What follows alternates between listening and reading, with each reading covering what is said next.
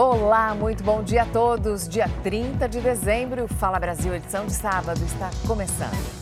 E durante esse período de festas no final do ano, aumenta muito o número de balões no céu. E olha, soltar balão é crime, é uma prática criminosa, tem pena de até três anos. Só que em 2023 foram muitos os balões, não é? Muitos dos balões, mais de 70, foram avistados por mês perto de aeroportos em todo o país. O balão, com mais de 15 metros de altura, foi caindo lentamente sobre esta refinaria de níquel e cobalto em Guarulhos, na Grande São Paulo. A faixa que era transportada por ele se enroscou em um equipamento da indústria. Equipes da empresa conseguiram segurar o balão e esvaziá-lo. As imagens feitas pelo helicóptero da Record mostram que não houve consequências graves.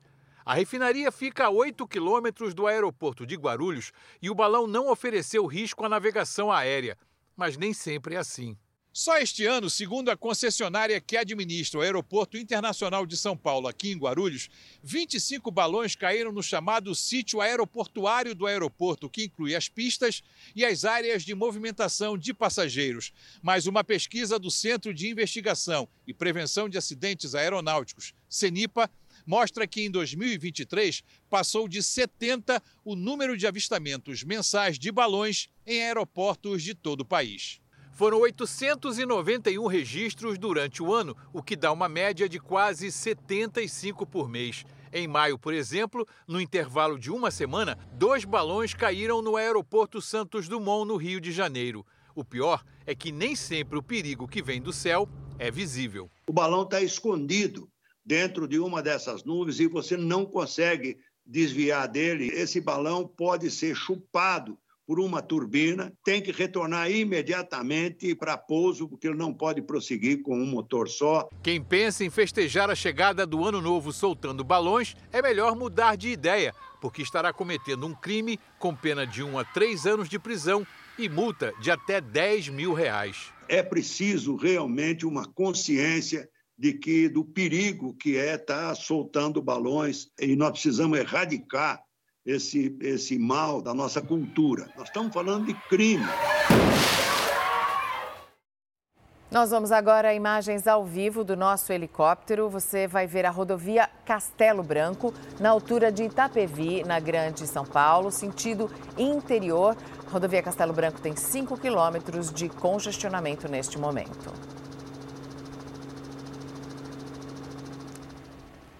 E o governo federal publicou os detalhes da medida provisória que reonera a folha de pagamento de setores que mais empregam no país. A mudança foi criticada por empresários e parlamentares também. O presidente do Congresso vai se reunir com líderes partidários para decidir se devolve a medida provisória ao Palácio do Planalto, invalidando a proposta do ministro Fernando Haddad. As medidas só começam a valer em 1 de abril. Até lá, ficará em vigor a desoneração promulgada pelo Congresso, que permite aos 17 setores que mais empregam pagar alíquotas de 1 a 4,5% sobre a receita bruta, em vez de 20% sobre a folha de pagamento. A nova medida revoga esse benefício e separa os setores em dois grupos. O primeiro grupo, formado por 17 setores, que envolve transporte, tecnologia da informação e comunicação, vai passar a recolher em 2024 10% de contribuição patronal sobre o primeiro salário mínimo do funcionário. O valor aumenta ano a ano, até chegar a 17,5% em 2027. No segundo grupo, composto por 25 setores, entre eles construção civil, indústria têxtil e de calçados, além de edição de livros e revistas, as empresas vão recolher 15% de contribuição patronal sobre o primeiro salário do empregado. A tributação também aumenta anualmente, até alcançar 18,75% em 2027. Nos dois casos, como a medida vale apenas para o primeiro salário mínimo, se o trabalhador ganhar o equivalente a cinco salários, por exemplo, a alíquota cobrada sobre os outros quatro será de 20%. O texto também exige que as empresas que querem receber o benefício devem se comprometer a não demitir funcionários. A MP precisa ser aprovada pelo Congresso para não perder a validade. Nos bastidores, Arthur Lira, presidente da Câmara dos Deputados, teria ficado irritado com a medida provisória do ministro da Fazenda, Fernando Haddad. Para Lira, a desoneração da folha de pagamento aprovada por ampla maioria por deputados e senadores era um assunto encerrado. Parlamentares também pressionam o presidente do Senado, Rodrigo Pacheco, para que devolva a MP ao Palácio do Planalto. Em nota, Pacheco disse que vai analisar a medida provisória com a consultoria legislativa do Senado para avaliar a constitucionalidade da MP. Disse ainda que causou estranheza a desconstituição da decisão do Congresso. O autor do projeto da desoneração acredita que a medida provisória do governo será derrotada se for votada pelo Congresso. O conteúdo é muito ruim, é uma matéria equivocada, ela reduz benefícios, ela eleva a carga tributária, ela traz insegurança jurídica para quem produz, ela traz angústia para quem trabalha com receio das demissões e Claro, o governo tem que entender que o melhor caminho para se fazer equilíbrio fiscal não é só por aumento de impostos para tentar aumentar a arrecadação e a receita. Nós temos quase um ano debatendo essa lei é no Congresso Nacional e não pode, depois que ela é promulgada via uma medida provisória é, confrontando essa lei. Então, isso é um absurdo, isso é uma quebra da harmonia entre o Poder Executivo e o Poder Legislativo. Esta consultora tributária afirma que a nova medida é uma afronta ao Congresso. A gente tem que prezar sempre pelo princípio da segurança jurídica. Então, quando a gente coloca isso de uma certa forma e a gente faz essas viradas de mesa não tão democráticas assim, isso passa uma mensagem muito ruim para a sociedade, não só sobre a desoneração da folha. Eu coloco isso como um assunto muito mais amplo, porque se aconteceu isso com a desoneração da folha, pode acontecer com qualquer outra medida no futuro. Esse tributarista diz que a medida pode ser judicializada. O Supremo já analisou em outras oportunidades e ele falou: ó, MP não serve serve para ficar derrubando decisão do Congresso. Existe aí, cada poder tem a sua competência e as suas limitações. Se o Executivo começa a editar MP para confrontar o Congresso, você está tendo um abuso do poder do Executivo de editar essas MPs. Então, isso sim pode ser questionado perante o Judiciário. Para esse professor de Direito Tributário, a medida desestimula novas contratações. Uma das matrizes tributárias, que é a folha de salário, que é o trabalho, já é muito onerado no Brasil. A folha, como está hoje, com o alto grau de tributação, é um desestímulo tremendo ao empregador e à formalização do trabalho. Já esse advogado explica que a medida provisória é inconstitucional. A inconstitucionalidade reside no abuso do direito de editar medidas provisórias simplesmente porque houve uma contrariedade aos interesses do governo relativamente a uma questão discutida ao longo de todo o ano legislativo e já encerrada nesta sessão legislativa. Em nota, a Federação das Indústrias do Estado de São Paulo disse que baixar uma medida reformando decisão promulgada pelo Congresso e sem prévio diálogo prometido pelo Ministério da Fazenda com os setores produtivos é um equívoco e que este caminho para buscar o equilíbrio das contas públicas é absolutamente inapropriado, tanto pela forma quanto pelo desrespeito à autonomia legislativa. Os setores afetados pela medida disseram em nota que revogar essa lei através de uma medida provisória apresentada no último dia útil do ano, durante o recesso parlamentar e com efeito imediato, significa ir contra esse desejo da sociedade e contra uma decisão firme do Congresso Nacional. E que o encaminhamento de uma MP nessas condições não está em linha com o texto constitucional. Os empresários também acreditam que o teor da MP, como a publicada hoje, terá um efeito prático e imediato de aumentar significativamente o custo da folha de pagamento, desincentivando as contratações e gerando imediatamente demissões. O presidente da Associação Brasileira de Proteína Animal afirma que a medida vai aumentar o custo dos alimentos no país. Essa política foi aprovada à unanimidade quase no Congresso Nacional e depois o veto do presidente da República foi derrubado, mostrando que o Brasil quer a manutenção dessa política de emprego e renda e que ajuda inclusive a manter comida mais barata na mesa dos brasileiros.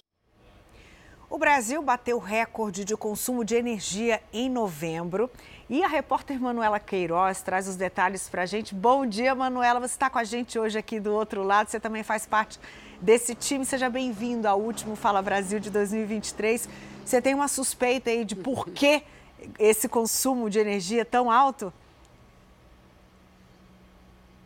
Oi, Neila. Muito bom dia para você, minha querida. Bom dia para Mariana. Bom dia a todos que nos acompanham aqui nesse último Fala Brasil de 2023. Tenho sim, Neila, e você já deve também imaginar, viu? O que, justifica, o que justifica esse aumento na demanda foi a forte onda de calor que, aliás, todos nós sentimos na pele, né? No mês passado. Na verdade, fortes ondas, porque foram várias no país inteiro. Isso fez com que o consumo de energia aumentasse. Para vocês terem uma ideia, no mês de novembro foi registrado um consumo de 46.400 gigawatts por hora. Isso dá uma média aí de 8,5% a mais do que no mesmo período do ano passado. É um recorde histórico de toda a série desde 2004. E esses dados foram revelados por uma pesquisa, de uma, por uma pesquisa é, feita por uma empresa que presta serviço para o Ministério de Minas e Energia. E olha, nós estamos, entramos oficialmente né, no verão agora no finalzinho de dezembro e para o mês de janeiro temos mais calor, né? Para vocês terem uma ideia, aqui em Goiânia, neste momento, faz 25 25 graus. A temperatura deve chegar a 31, 32 graus, mas a sensação térmica é de muito mais, de 35, 37 graus, às vezes até 40, viu? Agora o Jota tá mostrando pra gente, tá tudo limpinho, né? Mas ao longo do dia vai mudando e aí a previsão é de algumas pancadas de chuva no fim do dia. Aliás, aqui em Goiânia essa chuva tem alagado a cidade toda. Eu tô falando da temperatura porque pro mês de janeiro há novamente, né, uma, uma temperatura muito alta registrada no país inteiro. Aí todo mundo vai consumir muita energia, ligar o ar ar-condicionado, ligar o ventilador, já vai preocupar com a conta de energia. Mas para finalizar essa minha participação, eu trago uma boa notícia para vocês. A Agência Nacional de Energia Elétrica informou que para janeiro vai manter a tarifa verde, ou seja, nós consumidores pagaremos um pouquinho menos ali na tarifa de energia. Dá para ligar o ar, dá para ligar o ventilador para enfrentar, enfrentar esse calorão aí de janeiro. E essa permanência da tarifa verde, de acordo com a ANEEL, é porque nós teremos boas condições para a geração de energia. Então, finalizo aqui essa minha participação falando de conta, falando de fatura, de peso no bolso, mas com um alívio aí para todos os consumidores, né? Pelo menos uma boa notícia. Voltamos à redação do Fala Brasil. Obrigada, Manuela. Olha, boa notícia também aqui em São Paulo, porque o calor deu uma amenizada, entrou uma chuvinha fria. A gente vai voltar agora com o nosso helicóptero ao vivo, não tem boa notícia para quem está no trânsito. Olha, você vê que a chuvinha até molhou o asfalto, mas teve um acidente com um caminhão de entregas. Esse caminhão teve o baú estourado. Você viu esse acidente acontece na Castelo Branco, na altura do quilômetro 30, e também provoca aumento do congestionamento que a gente te mostrou agora há pouco. Aí você vê o estado em que ficou o baú do caminhão de entregas, justo nessa época do ano, hein? Entregas que estavam sendo esperadas para o final do ano. E a Castelo Branco, também por causa desse acidente e por causa da saída do final de ano, tem um enorme congestionamento, uma movimentação muito intensa nas suas quatro faixas de rolamento na altura da região de Itapevi, onde fica a praça de pedágio. Você vê as gotículas na câmera do helicóptero da Record, mostrando que essa chuvinha que deu uma refrescada, deu uma aliviada no calorão em São Paulo, também deixa as pistas molhadas, favorecendo a situação é, de acidentes. Portanto, muito cuidado nas estradas, porque mesmo depois que o motorista consegue passar pela praça de pedágio em direção ao interior, há um fluxo muito grande de veículos e um, um enorme congestionamento congestionamento de pelo menos 5 quilômetros por causa desse acidente e por causa do grande volume de veículos. Aí, de novo, a gente volta às imagens do acidente. Esse caminhão baú carregado, um deles é, se acidentou, o outro veio buscar o que ainda dá para aproveitar da carga. Então, os homens trabalham para retirar o que ainda pode ser colocado dentro do outro baú que vai levar o que sobrou, né? O perigo de um acidente também é porque as pessoas, os curiosos, param para ver o que aconteceu e aí pode dar aquela batidinha atrás, aquele pequeno toque ou uma batida mais forte. Afinal, estamos falando de uma rodovia em que a velocidade máxima é de 100 km por hora. Então é preciso ter muito cuidado, até com a própria curiosidade.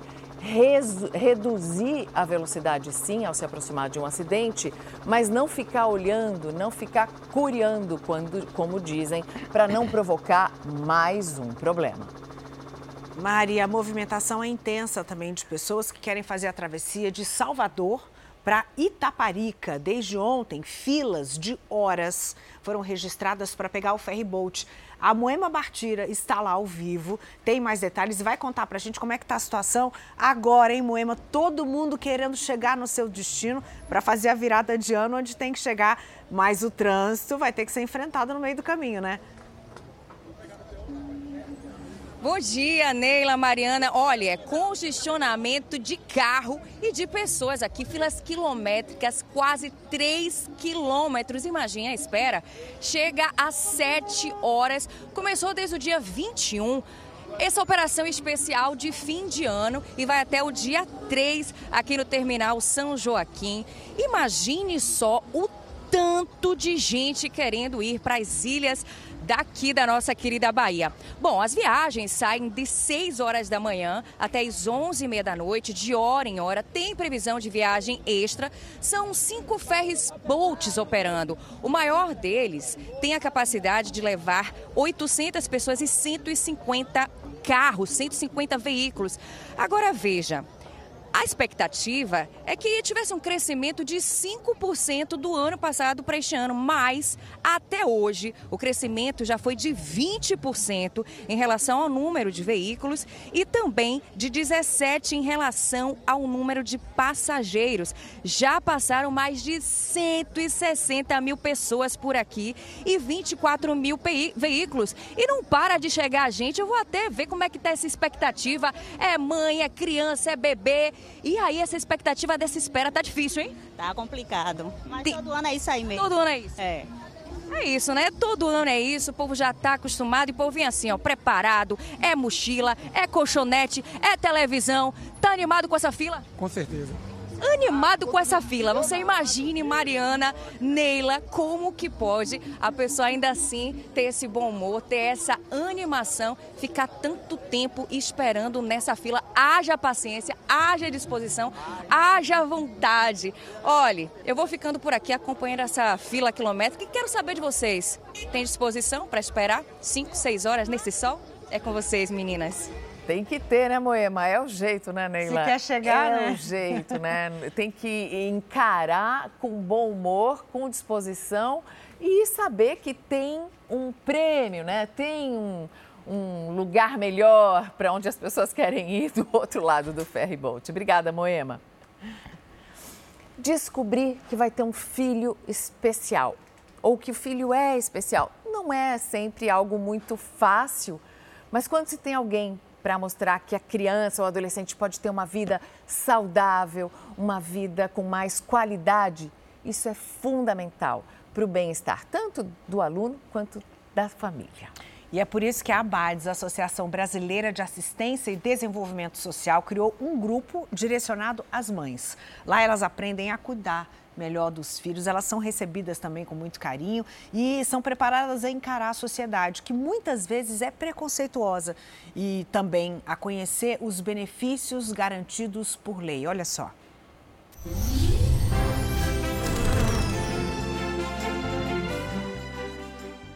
Samantha descobriu que o filho Pietro tinha síndrome de Down só depois do parto. Meus exames foram todos normais, Nada de alterado, nada, nada, nada. E aí, quando eu descobri, né, foi uma surpresa, né? O diagnóstico foi um susto para a família e logo começaram os primeiros desafios. Eu chorei muito, nossa, é um mundo novo para mim. Eu tenho os outros filhos que são de 8 anos e a outra de 18 anos, né? Então eu falei, e agora? O que, que eu vou fazer? Amorosa e dedicada, Samantha sempre se preocupou em garantir educação e conforto para o Pietro. Mas, como acontece com muitas mães, ela se esqueceu do próprio bem-estar. Além de cuidar, Samantha também precisava ser cuidada. E por isso chegou até o projeto Transformando Informação em Ação da Abades, a Associação Brasileira de Assistência e Desenvolvimento Social. Cristiane, Gisele, Luciane, Sandra, mães de vários cantos da cidade com um único objetivo: recuperar as suas próprias identidades. Aqui, além de mães, elas também são mulheres que têm direitos e necessidades. Precisam ser amadas e respeitadas. Nessa roda de conversa, todo mundo oferece e recebe uma mão amiga. Nos encontros de mães tem amor, empatia e informação. Vamos fazer a inscrição, né? E isso ajuda muito na inclusão deles. Quanto mais vocês conseguirem sair, quanto mais a gente conversar aqui dos espaços que vocês podem ser inseridos. A assistente social é quem coordena todas as atividades do grupo. As mães chegam aqui sem norte, sem rumo, sem orientação. Muitas delas fecham o diagnóstico da deficiência aqui na BADS. É um espaço para elas se cuidarem. Aí nós orientamos de todos os direitos da pessoa com deficiência, como uma forma de melhorar a qualidade de vida. Gisele saiu do emprego para cuidar exclusivamente da filha autista. O apoio das assistentes sociais e das outras mães foi fundamental para aprender a melhor forma de educar a criança. Quando a gente tem um diagnóstico que tem uma filha especial, a gente não sabe nada, né? Então, assim, a partir do grupo, a gente consegue ter um norte de como a gente consegue ter vida além do autismo. Então, aqui a gente consegue ver que a gente consegue ter benefícios, que a gente consegue ter uma vida social melhor e consegue ter é, um padrão de vida melhor através do LOAS, que é o benefício que a gente consegue. Essa outra mãe de criança autista conseguiu ter acesso a diferentes benefícios graças ao que aprendeu durante as conversas. Eu consegui o bilhete de estacionamento, você põe no painel do carro e você pode ter exclusivamente aquela vaga para o seu carro, né, onde você esteja. Inclusive agora tem alguns ambientes, que nem shopping e outros cantos, que está exclusiva a vaga diretamente com o símbolo do autista. Todo ano chegam novas mães. Elas são recebidas pelas mais antigas e todo o conhecimento é repassado. Aqui, quem entra sozinha sai acompanhada e com mais força para recomeçar. A gente passa por muitos preconceitos né, de outras pessoas, né, que vê com outros olhos, não vê que é uma criança normal, né, e isso acaba machucando a gente, né. Então, é, eu aprendi muito aqui também com as mães daqui, que me deram muita força. E a polícia prendeu aqui no Brasil um dos maiores narcotraficantes do Uruguai, que é irmão daquele que é considerado o maior traficante de toda a América Latina. O comportamento dele e da família ao chegar em uma maternidade gerou desconfiança nas autoridades.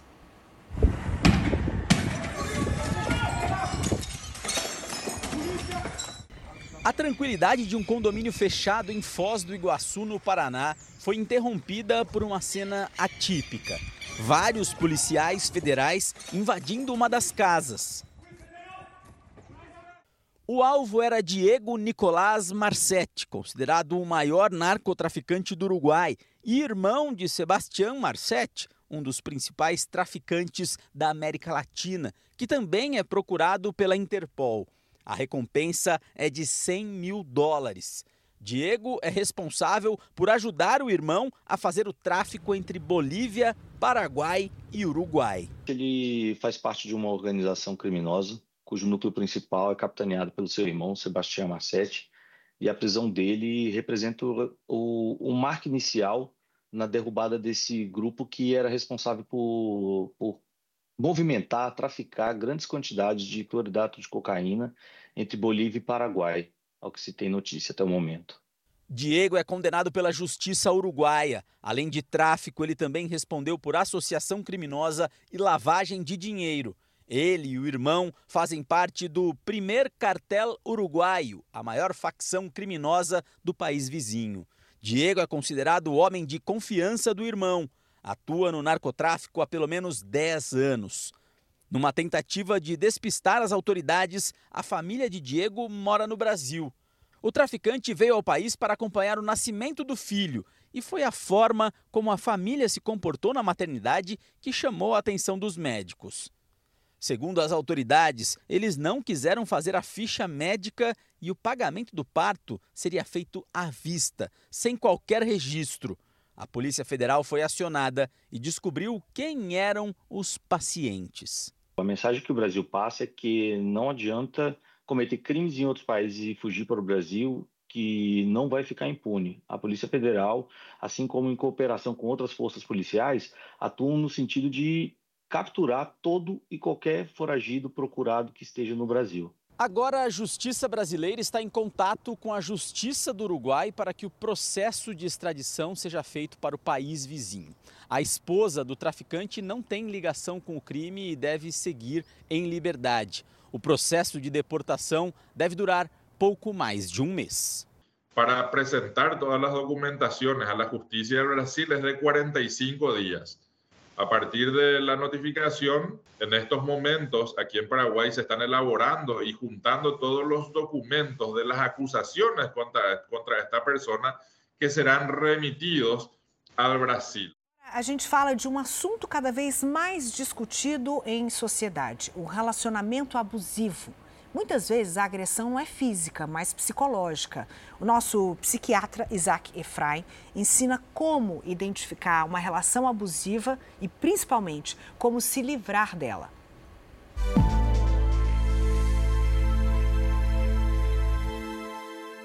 A gente já tem falado aqui no nosso quadro e está cada vez mais comum as mulheres reclamarem dos chamados relacionamentos abusivos.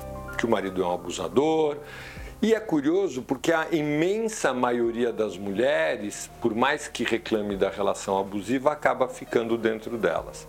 Tem um provérbio que exprime com exatidão esse sentimento, que é o ruim com ele, pior sem ele. A mulher que fica dentro de uma relação abusada é uma mulher que de verdade é uma dependente emocional do outro, de diversas formas diferentes dependente emocional no sentido que não acredita que ela vá dar conta da vida sem a presença da proteção, mesmo que seja entre aspas, do outro. E da mulher que, por dependência emocional, acredita verdadeiramente que vai ser capaz de mudar a personalidade do outro. E uma terceira hipótese, que a mulher que é abusada acha de que ela está sendo abusada porque ela não é o suficientemente boa para o marido.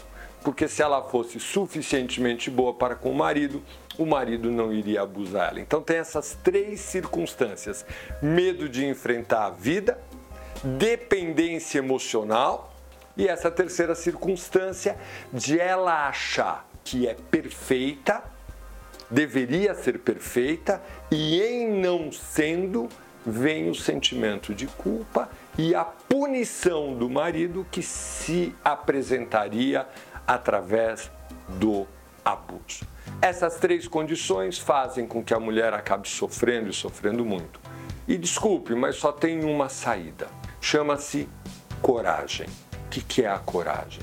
Coragem é a capacidade que a gente tem de enfrentar o medo. Para quem está preso, presa dentro de uma relação abusiva e tem essas dificuldades, a única maneira que tem de sair é enfrentando o medo. Ou indo para uma separação ou conseguindo uma relação mais equilibrada com o companheiro, dando limites para ele, falando não para ele e se esquivando na hora que vier as acusações dele, entendendo que a acusação dele só vem para ele poder manter o domínio sobre você. É isso? Você é abusada? Coragem, mulher! Depois dessa coragem, você tem o 180, que é o número que você pode discar para pedir ajuda. Se você se interessa por comportamentos e quer saber mais sobre esses e outros assuntos, acesse o canal Ansiedade Brasil no YouTube e veja mais conteúdos. O presidente Lula sancionou sem vetos o projeto Não é Não, que cria um protocolo de combate e de prevenção à violência contra a mulher. A repórter Vanessa Lima se debruçou sobre esse assunto. Ela agora traz os detalhes para a gente. Vanessa, muito bom dia para você.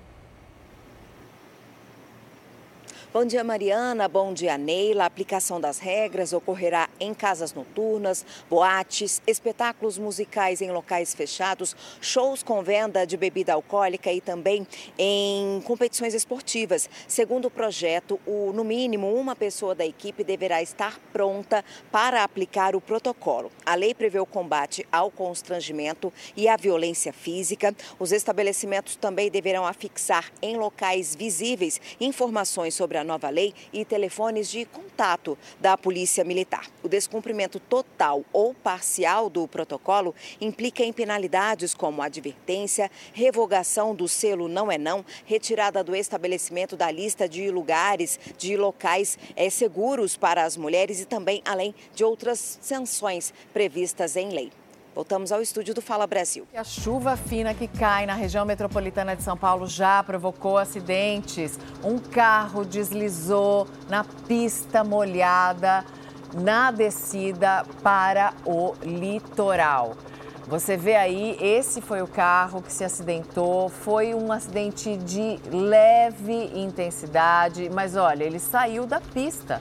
Saiu da pista por causa da chuva molhada muitos carros passando pelo mesmo local, vão deixando a pista com um resquício de óleo. Muitas vezes tem algum carro com óleo vazando.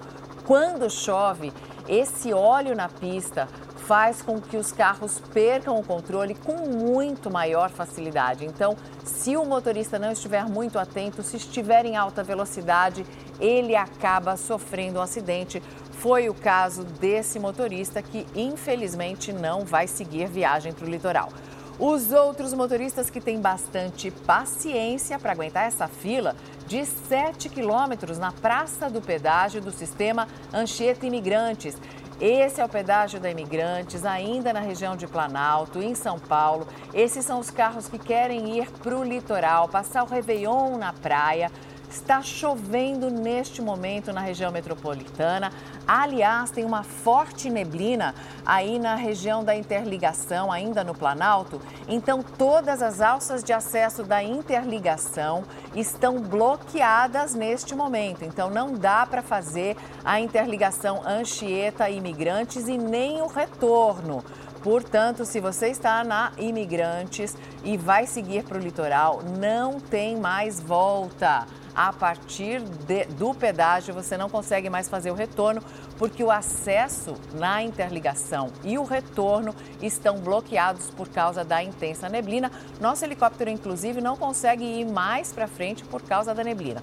O motorista que está lá no chão tem que ter bastante paciência, vai esperar uma cerca de meia hora aí, pelo menos, para passar pelo pedágio e depois vai levar mais cerca de duas horas, porque todo o trajeto até o litoral está assim, lotado de carros, são congestionamentos quilométricos, de pelo menos 10 quilômetros durante todo o trajeto, na Anchieta e também na rodovia dos imigrantes. Aí você vê os carros que chegam, estão fluindo bem, né? Estão andando bem no trânsito, a subida completamente vazia, a descida já com bastante trânsito.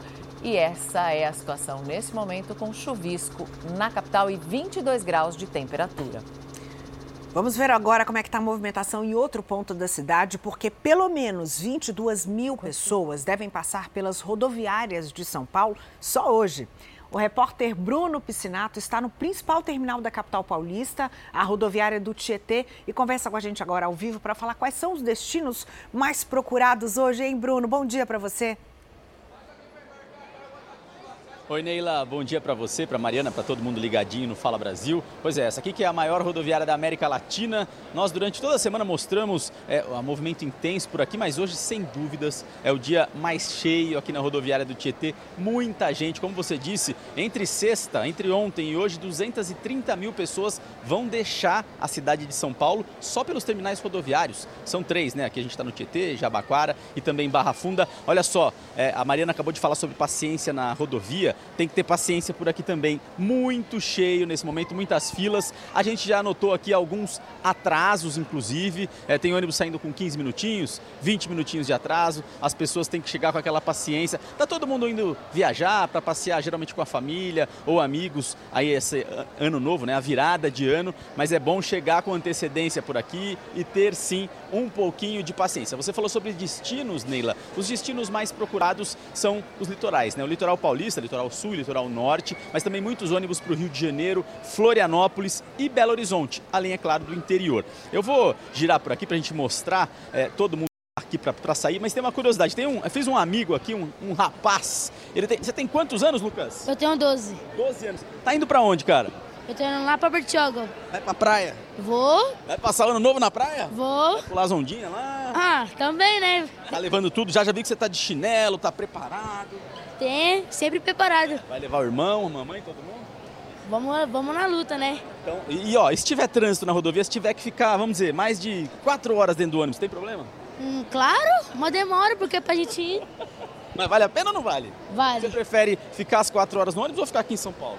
Quatro horas no ônibus. Ah, quatro horas no ônibus. Esse aí é o clima de quem está indo pro ano novo, seja uma criança ou todo mundo que está por aqui. É a ânsia de passar com os familiares, de passar a virada do ano, fazendo festa com todo mundo. Aqui, ó, tem mais uma pequena aqui, como é que ela chama? Ana Liz. Estão indo para onde? Pra praia, Guaraguá. Caraguá? Isso. Como é que você chama, pequenininha? Ananice. Ananice. Quantos anos ela tem? Cinco. Cinco? É. Vai levar pra praia também? Vai. E, e, o trânsito na rodovia, tá preparado? Tá, estamos, estamos. Quantas horas de viagem? Já, na, já ficamos a noite já pensando já. Já pensando. É... Mas não tira o sorriso do rosto mesmo não tira, assim, não né? tem como, né? Não tem problema desse... o trânsito? Não, não tem problema. O importante é chegar de, com saúde, de boa. Feliz ano novo, boa viagem Opa, pra você, você e pra também. pequena aí. Esse é o clima na rodoviária do Tietê, como eu disse, 230 mil pessoas só para sair entre hoje e amanhã. Se a gente pegar entre idas e voltas até o dia 2 de dezembro, quase 800 mil pessoas vão passar pelas três rodoviárias de São Paulo. A gente vai continuar caminhando por aqui, olha só, tem pessoa com bebê, pessoas é, em grupos né, de amigos. Deixa eu perguntar para tudo bem? Bom dia. Tudo, tá bom indo para onde, meu? Caraguá, pai. Caraguá, vai passar na praia? Boa. Família, amigos? Já, né? A família toda tá lá. E aí, e o trânsito? Vai pegar trânsito na estrada, é, tá sabendo? Se né? tiver trânsito, tá ligado. Vai, vai aguentar o trânsito? Oxi, pra ir pra praia, oxi, não aguentar não, quero ver não. para ir para a praia vale qualquer sacrifício. Aqui tem um pessoal que, vou tentar interromper, acho que eles estão com barraca. Vão acampar? Qual, qual cidade? É, Guarujá. Guarujá. Estão preparados para o trânsito? Vai, a estrada vai estar complicada, né? Tem que estar, né? Tem que estar. Só para virada ou vão ficar mais tempo? Não, só para virada. Só para virada. Feliz ano novo, boa viagem.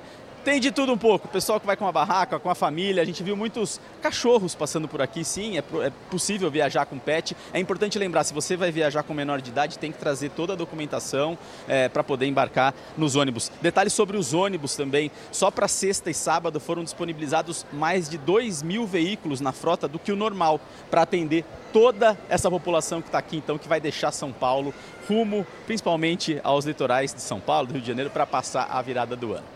Neila, Mariana. Obrigada, Bruno. Como disse um dos seus entrevistados, é importante chegar com saúde. É importante também chegar em segurança. Uma tempestade de areia fez o dia virar noite no principal, no Pantanal, no Mato Grosso do Sul. E esse fenômeno assustou quem passou por ele, não é para menos. As imagens são impressionantes. Elas foram feitas por drones e mostram o momento em que a tempestade começa a encobrir a Serra do Amolar. Meteorologistas explicam que a linha de instabilidade de nuvens levanta poeira no local e existe a possibilidade da nuvem ter levantado cinzas que ficaram ao solo após as queimadas deste ano no bioma. Esse fenômeno durou cerca de uma hora. Olha que impressionante essa imagem, é de assustar mesmo, né? É muito impressionante, muito assustadora e muito triste a imagem de uma tempestade de poeira, de cinza, resto de queimada, de areia se levantando no Pantanal. Daqui a pouco a gente vai se acostumar com imagens como essa? Não podemos, né? Vamos começar nosso giro pelo Brasil para saber como é que fica a previsão do tempo. Para hoje, a gente vai mostrar, claro, mas principalmente para a virada. A Ediana Miralha está em Natal, Rio Grande do Norte. Oi, Ediana, que lugar lindo, combina com sol. Bom dia. Oi, Mariana, bom dia para ti, bom dia a todos que estão aí ligadinhos no Fala Brasil, né? Pois é, combina mesmo, viu? Mas o sol não deve aparecer tanto assim como a gente está vendo nesse momento. Porque a previsão aqui, olha, é com aquele tempinho nublado, viu? Hoje, inclusive, nas primeiras horas da manhã, choveu um pouquinho. A temperatura máxima prevista para este sábado é de 31 graus e a mínima de 24. Nós estamos aqui, olha, no calçadão que dá acesso ao Forte dos Reis Magos, um dos principais pontos turísticos da capital. Potiguar.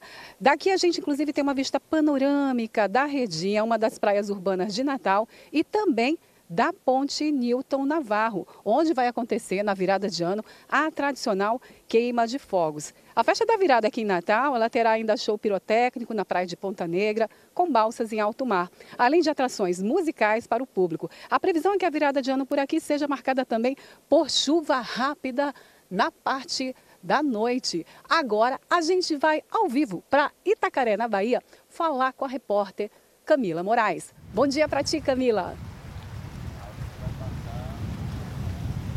Bom dia, Diana, para você, para todos que estão acompanhando o Fala Brasil. Olha, por aqui a notícia é um pouquinho mais positiva, viu? O sol está brilhando forte em Itacaré, dá para ver algumas nuvens de fundo, isso porque o tempo deve ficar só um pouco nublado aí no período da tarde, mas ó, calor permanece, viu? Nesse momento faz 28 graus, a máxima deve atingir os 31. Vocês estão vendo aqui um dos nossos cartões portais do Paraíso do Subaiano, o farol aqui da Praia da Concha.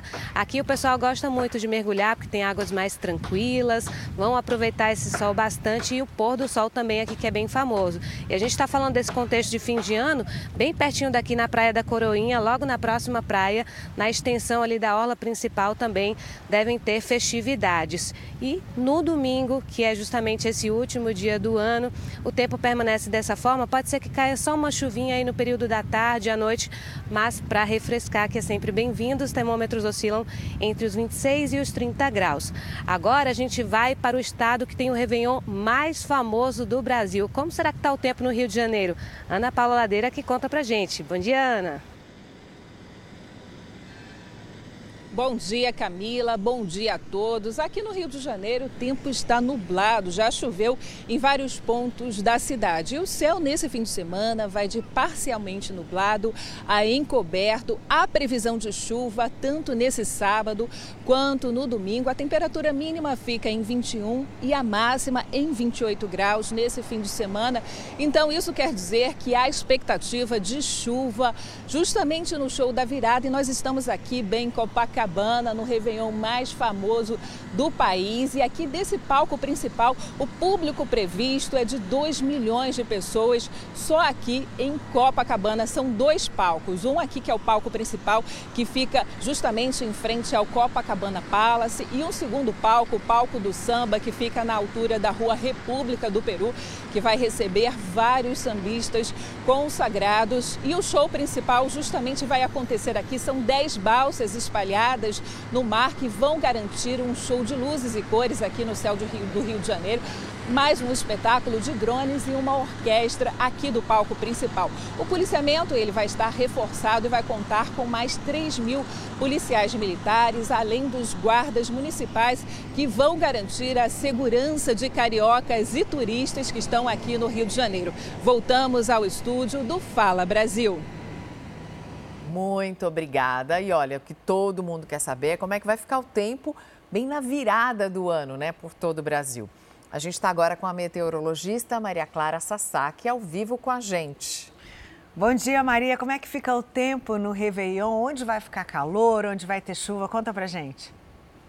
Olá, e olha, tem alertas, viu? Alertas de tempestade na região sudeste do Brasil. Uma frente fria já chegou, está na altura do estado de São Paulo e deve avançar aí no decorrer das próximas horas. Chega entre o Rio de Janeiro e o Espírito Santo e vai ficar estacionado por ali por um tempo. Por isso que esse é o principal alerta aí da hora da virada do ano, porque é a região que pode chover, pode chover forte e é uma área que tem alto risco de deslizamentos. Então é uma chuva bastante significativa e chama muita atenção para agora domingo e também segunda-feira, inclusive na hora da virada. Esse é o principal alerta aqui para o sudeste do Brasil. Agora, São Paulo, que está com essa cara de chuva, aí essa chuva já deve perder intensidade a partir de amanhã. Na hora da virada, tem alguma nebulosidade, se chover uma garoa muito fina, não atrapalha a virada do ano e a temperatura fica bem mais baixa aí durante as tardes, na casa dos 23, à noite perto dos 20 graus. E esse cenário é muito parecido também na capital fluminense. Bastante nebulosidade também no Rio de Janeiro e não deve chover de forma significativa na hora da virada, meninas. Maria Clara, uma coisa é a gente dar a previsão para o momento de festa, né? Para saber se os fogos vão ficar umedecidos ou se, é, enfim, vai atrapalhar o luau que alguém pretende fazer na praia. A outra coisa é dar um alerta. E foi isso que eu ouvi você fazer para a região do litoral de São Paulo. Então vamos repetir essa informação, porque um alerta é algo muito importante. Tem volume de chuva grande previsto para o litoral, por exemplo, para o litoral norte de São Paulo, que sofreu tanto com a chuva em fevereiro desse ano, 64 pessoas morreram por causa das fortes chuvas no litoral de São Paulo em fevereiro. Tem previsão de chuva forte que pode provocar novos deslizamentos de terra na região serrana e litorânea de São Paulo? Olha, para hoje, essa chuva deve ser mais significativa, entre hoje e no máximo amanhã. Depois a frente fria avança para o Rio de Janeiro e aí já não temos mais condição de chuva volumosa. Vamos ficar com aquela circulação de ventos úmidos, uma chuva que vai e vem, uma chuva de fraca intensidade. Então, para o litoral norte do estado de São Paulo, a gente tem pouco, pouco risco de transtornos. O alerta maior é mesmo para o Rio de Janeiro e para o estado do Espírito Santo. Aqui para o litoral do estado de São Paulo, a chuva vem mais forte hoje, depois perde força e não vamos ter um cenário parecido com aquele que aconteceu no começo de, desse ano, né, de 2023, com, na época do Carnaval, que tivemos aí chuvas muito volumosas em um curto período de tempo. Então, esse alerta é, ele está descartado, não teremos nada semelhante, mas pode sim ter uma chuva mais forte por causa da passagem dessa frente fria. E é uma região vulnerável, né? É uma região que qualquer chuva um pouco mais significativa merece uma atenção também um pouco, um pouco maior. Então, entre hoje e amanhã, a gente presta um pouco mais de cuidado, um pouco mais de atenção nessas áreas litorâneas aqui do estado de São Paulo. Mas é passageiro mesmo, é só entre hoje e amanhã, Leila. Obrigada, Maria Clara, meteorologista, que vem ao vivo aqui no Fala Brasil trazer as previsões para o estado de São Paulo nesse Réveillon. Uma ótima virada de ano para você, tá? Que você passe bem, que você tenha um ano maravilhoso. A gente segue falando de temperatura, mas bem longe daqui, porque uma forte nevasca atinge várias cidades da Coreia do Sul e preocupa as autoridades nessa virada de ano. A gente vai falar com a nossa correspondente Silvia Kikuchi. Ela está lá na Ásia e vai dizer para a gente como é que está o frio. A gente fala com ela daqui a pouquinho, que eu acho que a nevasca atrapalhou a nossa comunicação e a gente vai voltar com ela, mas a gente consegue acompanhar imagens aí de ver que a situação não é simples. Não é isso? Não é simples, não. O frio atingiu com tudo os países como a Coreia do Sul e também a China. A capital coreana, Seul, faz 2 graus negativos nesse momento. Neste sábado, por exemplo, a neve chegou a acumular cerca de 7 centímetros em alguns locais de Seul. A prefeitura alocou 5 mil funcionários, além de 1.200 equipamentos especiais, para remover toda essa neve. Mesmo assim, foram registrados alguns acidentes com carros que derraparam, pessoas que escorregaram nas ruas congeladas, desliza bastante você andar sobre a neve. Esse tempo deve seguir para o Japão amanhã, né? A previsão é de 28 milhões de pessoas se movimentando nessa virada do ano lá no Japão e mais de meio milhão de pessoas vão para o exterior é um aumento expressivo nas viagens de fim de ano por lá também, depois do fim das restrições por causa da pandemia. Então a gente acompanha notícias da Ásia falando do frio extremo e da nevasca que está acontecendo por lá. Voltamos ao Giro pelo Brasil, direto da capital do Amazonas. A repórter Larissa Santiago adianta para gente como fica o tempo na virada do ano. Larissa, bom dia.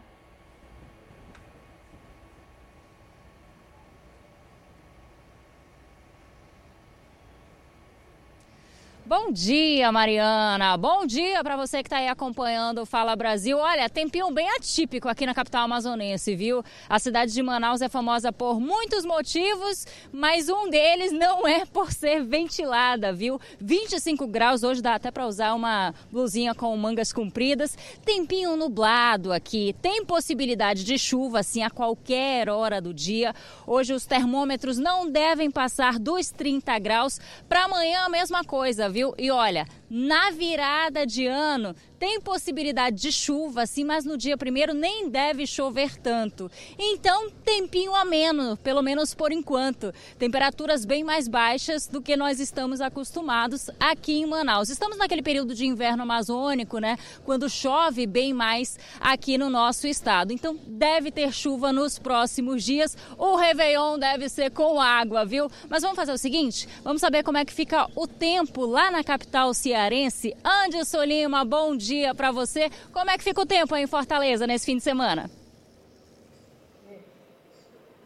Oi Larissa, muito bom dia para você e para todo mundo que está acompanhando a gente aí no Amazonas e também em todo o Brasil. Olha, sábado ensolarado aqui em Fortaleza, está muito calor, 29 graus neste momento aqui na capital cearense. O sol está ali entre nuvens, mas de fato está muito calor aqui. Mas o clima, claro, é de alegria, né? Reta final aí de 2023, as praias aqui da capital cearense já estão bastante movimentadas. Mas ó, há previsão de chuva para os próximos dois dias, pelo menos. Domingo, amanhã e também na segunda-feira, já dia 1 primeiro dia de 2024. As previsões são da nossa Fundação de Meteorologia. Deve chover na capital, deve ter precipitações, inclusive durante a virada, mas principalmente no interior do estado.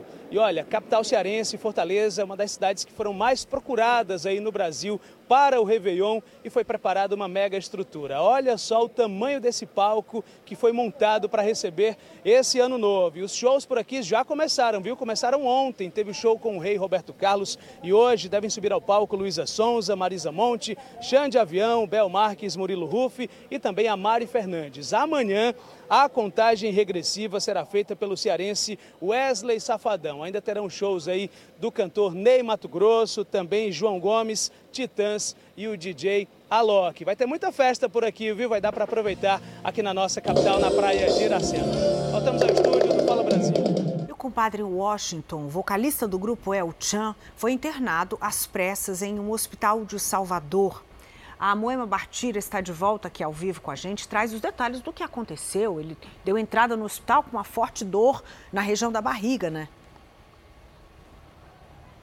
É isso mesmo, Neila, uma forte dor na barriga. Tudo começou porque ele começou a sentir febre, dor, desconforto abdominal, mas a família achou que ele estava com virose. E mesmo assim, por prudência, por precaução, levaram ele ao hospital. Quando ele chegou no hospital, foi diagnosticado com apendicite aguda.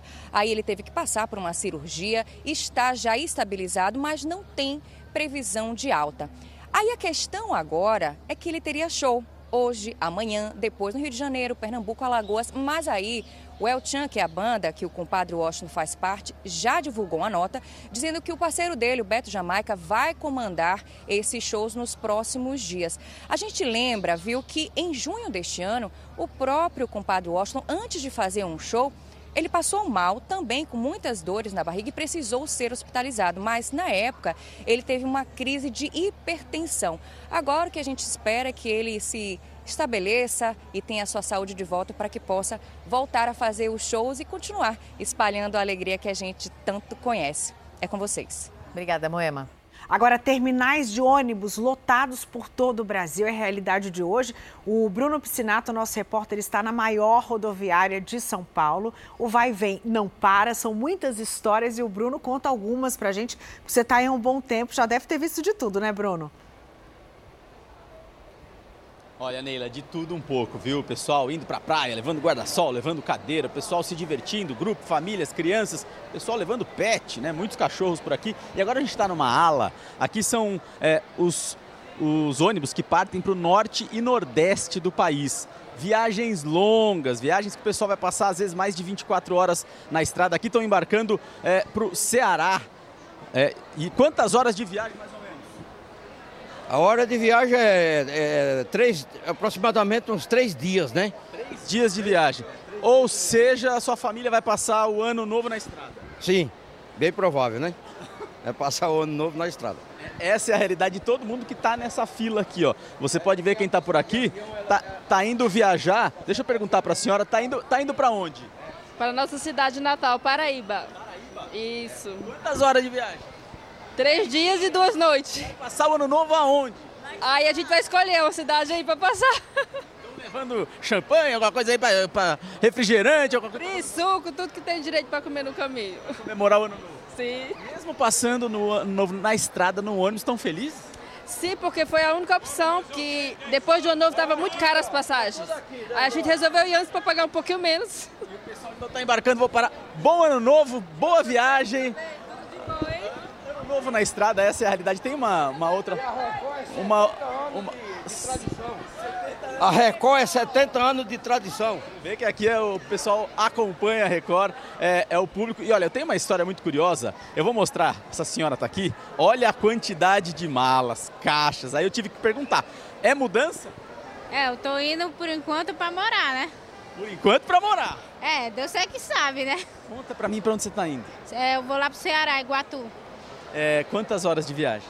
Eu vou sair daqui uma hora, né? Vou chegar lá para segunda, umas quatro horas. Deve dar quase três, né? Vai chegar em 2024 já. Isso mesmo, 2024. Como é que vai ser passar o ano novo na estrada? Vai estar com o pequeno, tá com os dois filhos aqui? É, né? tô com os dois filhos, esse abençoado e aquela benção. Vai passar o ano novo com eles na estrada? Vou passar na estrada. E tá tudo bem? Tá bem, graças a Deus. Vai ser a primeira vez do ano novo na estrada? A primeira vez. E né? o que, que tem tanto nessa caixa aqui? É a vida inteira, né? Se é mudança? Não, a vida toda não. Tem bastante coisa. Por É, tem bastante coisa. Além de roupa, tem eletrodoméstico. Ah, só tem as bikes aqui. Bicicleta? Tá levando as bicicletas também, né? Tô, tô. Essa é a realidade. Obrigado, viu? Feliz ano novo, boa viagem pra você. Obrigada, pra você também. Essa é a realidade de quem está indo visitar parentes, amigos no norte e nordeste do país, ou então como ela que está viajando para tentar uma nova vida nessa região do país, saindo de São Paulo. Olha só que momento, né? Na virada do ano, esse pessoal todo que está aqui, ó, todo mundo vai comemorar a entrada de 2024 na estrada. Mariana, Neila, é sempre bom fazer planos para esse período do ano, né? E a gente começa com mais esperança. Eles vão começar viajando, já vão entrar o ano curtindo. Obrigada, Bruno. Olha, tem muita gente que também programa as férias para essa época do ano para conseguir aproveitar o verão, por exemplo, na praia. Mas nem sempre praia significa sombra, água fresca e, e sol quando se quer, né? Porque tem muitos perrengues que podem acontecer como, por exemplo, trânsito, comida cara, filas em mercado, restaurante, farmácia, às vezes falta água também. Falta água, falta cervejinha. A nossa equipe foi até o litoral saber como o pessoal está passando por isso. Será que esse perrengue todo vale a pena? Vamos ver na reportagem? Verão e feriadão. Até da rima, né? Quem não gostaria de estar na praia durante um dos recessos mais comemorados do ano? 2023 está acabando e o mar é um convite para renovar as energias. Não tem preço. Maravilhoso, maravilhoso demais mesmo. Renova, né? A gente sai de lá outra. Diferente. É, um ar muito maravilhoso mesmo. Valeu, valeu a pena se planejarem para estar aqui? Ah, com certeza, com certeza, bastante. Pena que tanta gente tem essa mesma vontade ao mesmo tempo. Essa época do ano é um dos períodos de praias mais lotadas. De uma hora para outra, as cidades litorâneas ficam cheias. Fila onde vai, fila, fila, fila. Não tem assim lugar vazio onde vem. Para mostrar que nem tudo são flores, durante o feriado na praia, nossa equipe embarcou rumo à Praia Grande. E o perrengue começa onde? Dentro do carro, na viagem. Quero saber se está balançando muito aí. Tá, né? Porque a gente está na serra, descendo a serra, é o que todo mundo tem que fazer na hora de ir para a praia. E assim, a gente está com sorte porque não tem trânsito, porque essa não costuma ser a realidade das festas de fim de ano. Os perrengues estão só começando. O pedágio aqui é de mais de 35 reais. Para muita gente, pesa no bolso. Fora o trânsito, dá para amargar horas dentro do carro parado. Alta temporada é assim, tudo fica mais disputado. É difícil de achar vaga para estacionar o carro perto da praia e já na areia, até mesmo um lugar ao sol é apertado. Ah, se quiser sombra e cadeira, tem que pagar. Sentadinha na praia, Nós duas aqui bonitas. Mas sabe quanto que custou para ter essa sombra na praia? 200 reais. 200 reais. 100 reais cada guarda-sol? Cada guarda-sol. E para chegar até aqui, vocês também pagaram estacionamento?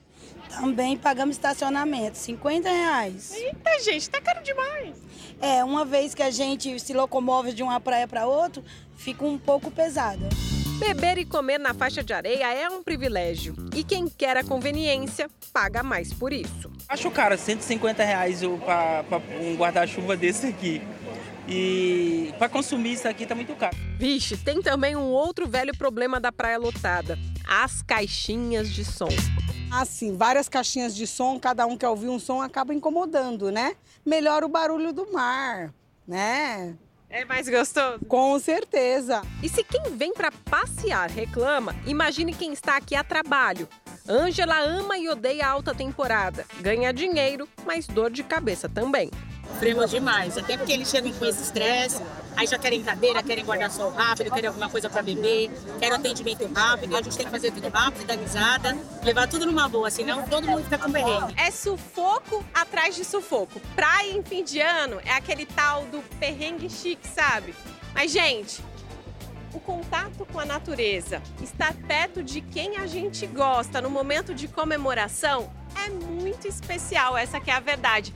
Então, se depender das famílias, isso aqui vai lotar todo final de ano, não é verdade? Verdade. E vale muito a pena, principalmente quando a gente tá com a família toda, né? Caro, pega trânsito, tem que pagar guarda-sol, tem que pagar estacionamento, pega fila no mercado, praia lotada, mas vale a pena. Todo sacrifício. Faria, faria tudo de novo e o ano que vem estarei aqui novamente.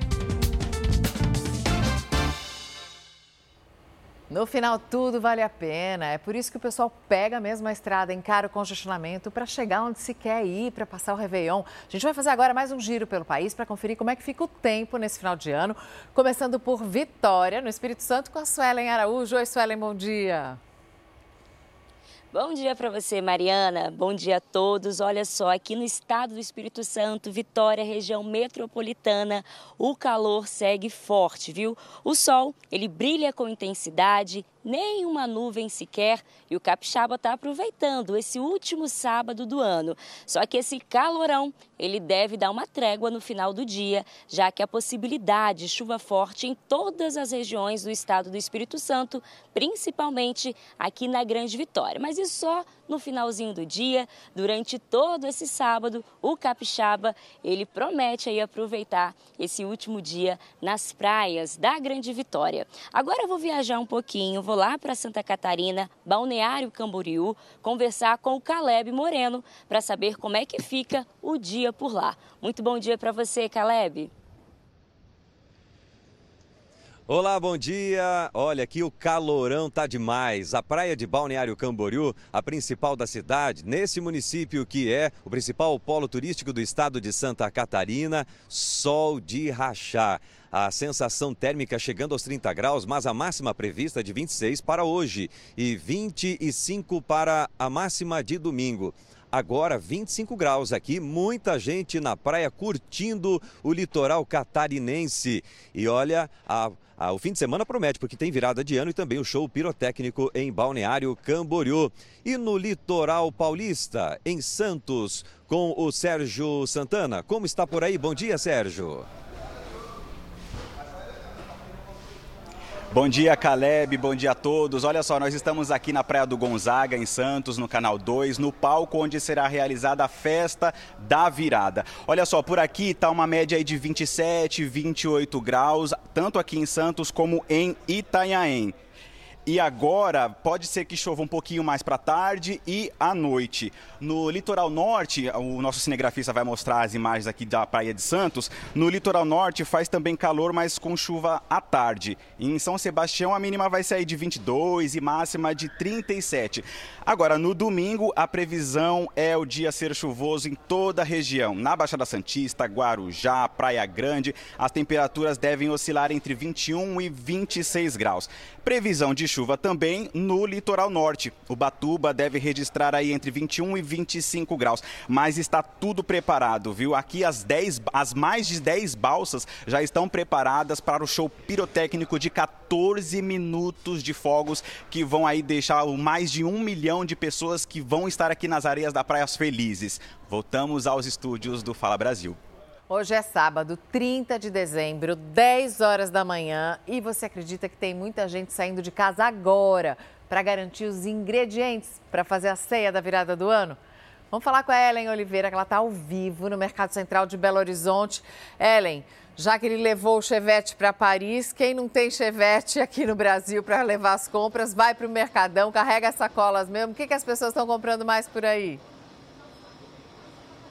Exatamente isso. Bom dia, Mariana. Bom dia para você que nos acompanha. Falamos ao vivo aqui do Mercado Central de Belo Horizonte e a gente tem acompanhado muita gente que veio buscar o ingrediente aí da ceia. E olha, o que não está podendo faltar nessa ceia são as oleaginosas, castanhas, né, do Pará, de caju e também amêndoas.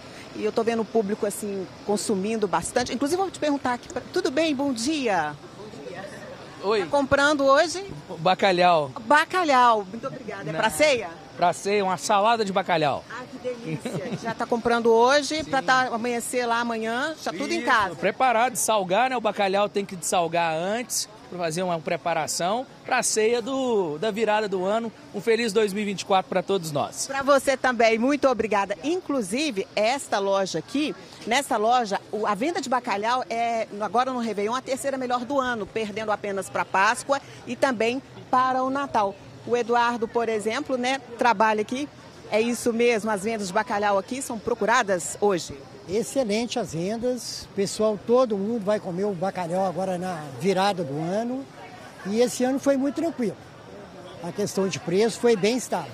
A expectativa aí para hoje é grande? A expectativa já está acontecendo, já tivemos vendas maravilhosas. Olha o detalhe, o Eduardo ele é uma carinha aqui do Mercado Central, está aqui há 37 anos.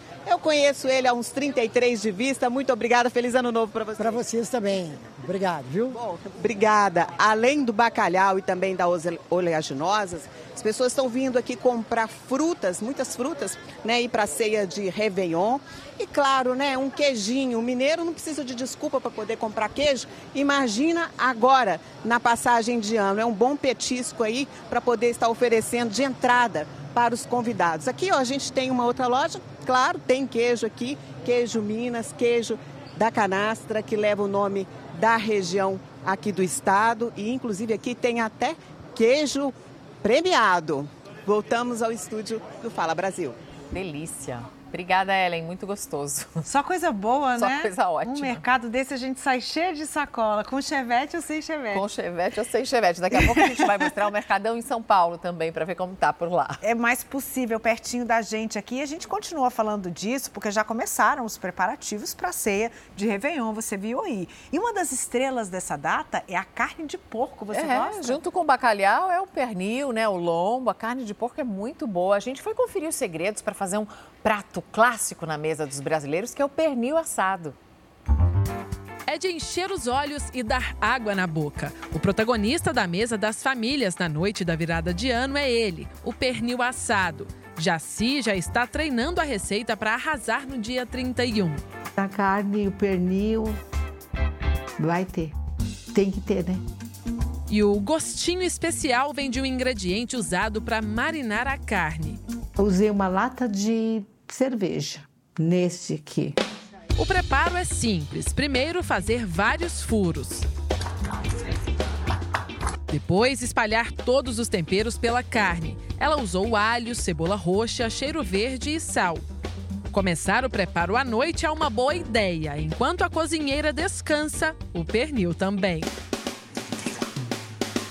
Depois disso, o principal ingrediente é paciência. São 7 horas no forno a 100 graus e depois a temperatura vai aumentando aos poucos. Quando você assa, é, derrete um pouco, mas eu acho que a gordura é importante também porque ela dá um sabor também na carne e ela também ajuda a deixar a carne um pouco mais macia. A receita na casa de Dona Jaci é feita apenas nas festas de fim de ano, assim como em várias famílias brasileiras. Já na família de Ricardo, o prato faz parte do dia a dia. Ele é de Toscana, na Itália, está aqui no Brasil há 12 anos e trouxe consigo a receita típica da família, que ele aprendeu com os pais e com os avós. E faz bastante sucesso por aqui, viu? Isso por causa de dois ingredientes especiais: a laranja e o alecrim. Eu me lembro que meu avô eh, tinha uma criação de, de, porcos e minha avó cozinhava no forno de madeira e quel gostinho nunca vou esquecer. A gente utiliza eh, alecrim, eh, que é uma espécie também mediterrânea que se encontra em pouco em toda a Itália, e também uma casca de laranja que acompanha muito bem o, o sabor do, do pernil assado. Ele também usa erva doce, alho, pimenta do reino e azeite. E sal, claro, que é o único que deve ser dosado em 25 gramas. O restante é a gosto. Vamos começar com o alecrim, bem espalhado em toda a superfície do pernil. Vamos sucessivamente com a erva doce em semente. Agora vamos passar um pouco de alho picado Agora vamos passar a casca de laranja, bem picada, finalizando pimenta do reino. Neste ponto, vamos virar o pernil. Deixamos aderir todas as ervas, todos os lados.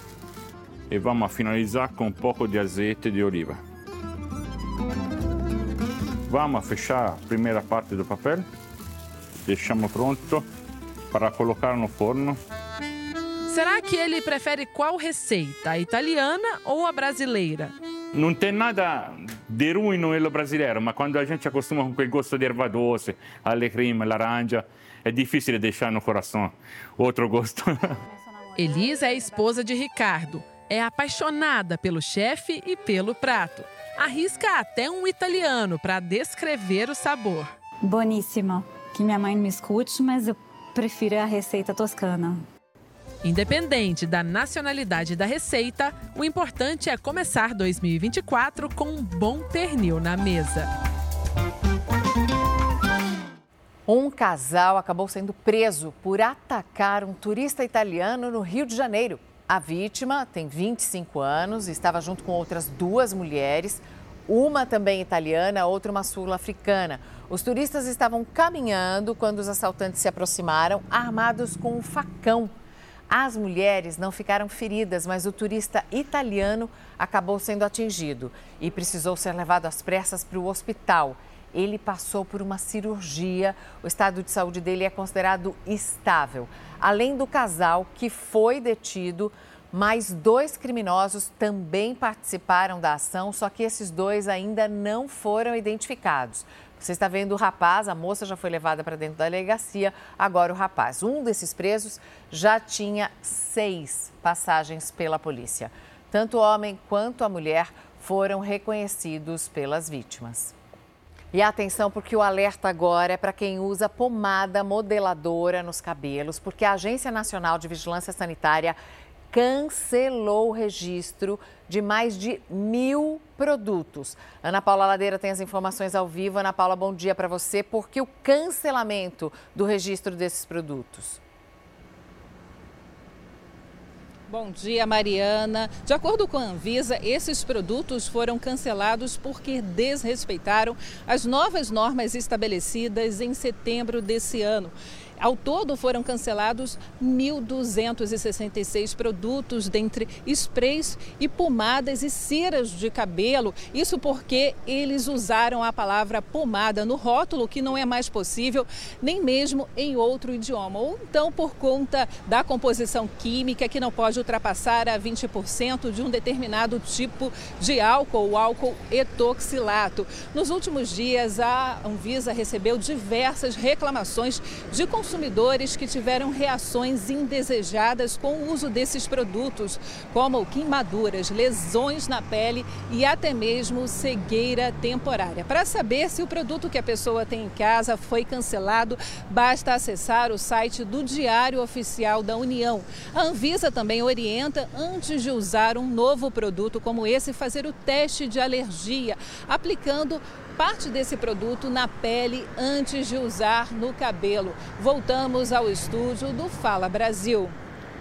O México e os Estados Unidos concordaram em reabrir algumas fronteiras que estavam fechadas por causa de uma onda de imigração ilegal nos últimos dias.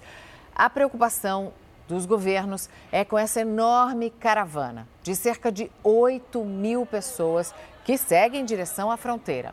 São venezuelanos, mexicanos, cubanos, pessoas que estão fugindo da insegurança alimentar, da fome nesses países. O governo do presidente Biden vem sendo duramente criticado pelo número recorde de imigrantes que cruzam a fronteira ilegalmente.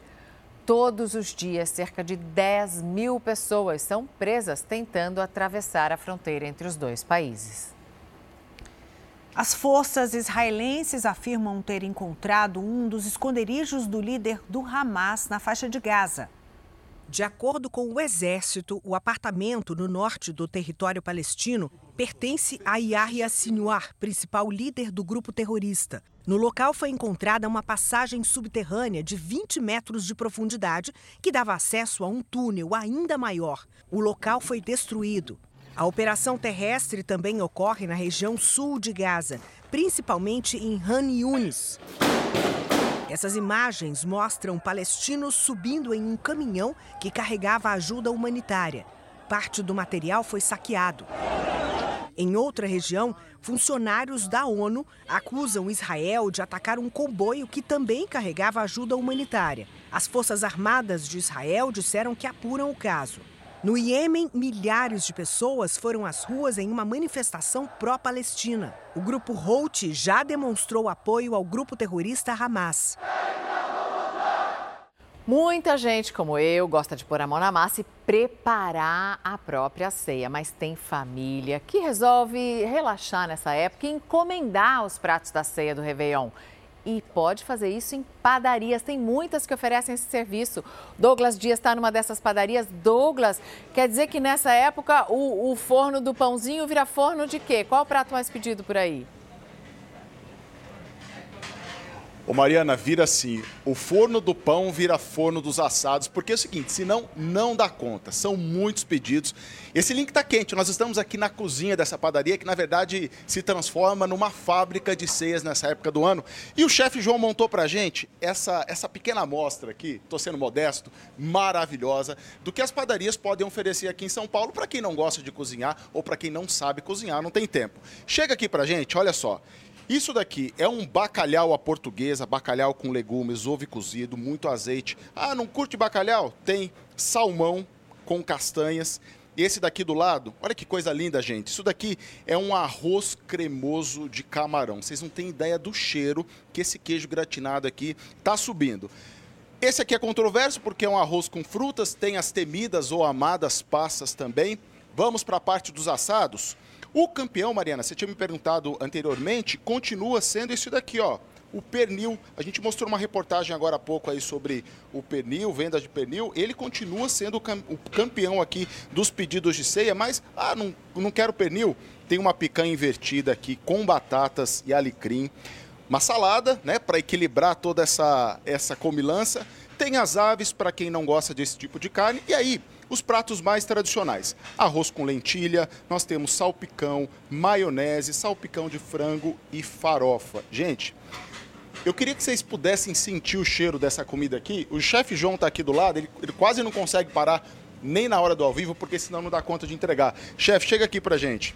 Chefe, diz uma coisa, correria hoje, mas amanhã, domingão, isso daqui fica terrível amanhã fica pequeno. Amanhã a gente corre contra o tempo, eu costumo dizer, porque hoje já começou a correria hoje. Você já viu saindo encomenda hoje, a gente já soltou algumas encomendas, mas amanhã é que é o foco mesmo, né? Amanhã que bastante encomenda. E o pernil, apesar de tantas opções, o pernil ainda é um campeão aqui? O pernil continua sendo campeão. Depois do pernil tá vindo o bacalhau à portuguesa no ano novo. Bacalhau, coisa boa também. Bacalhau, é. Bacalhau, e... os peixes, né? O salmão. E aquilo que a nossa apresentadora Mariana perguntou lá no começo, é o seguinte, é, não dá, o, o, forno só da cozinha não dá conta, tem que usar o forno do pão também. Não, o forno do pão também vira forno para cozinha, porque os assados tem que...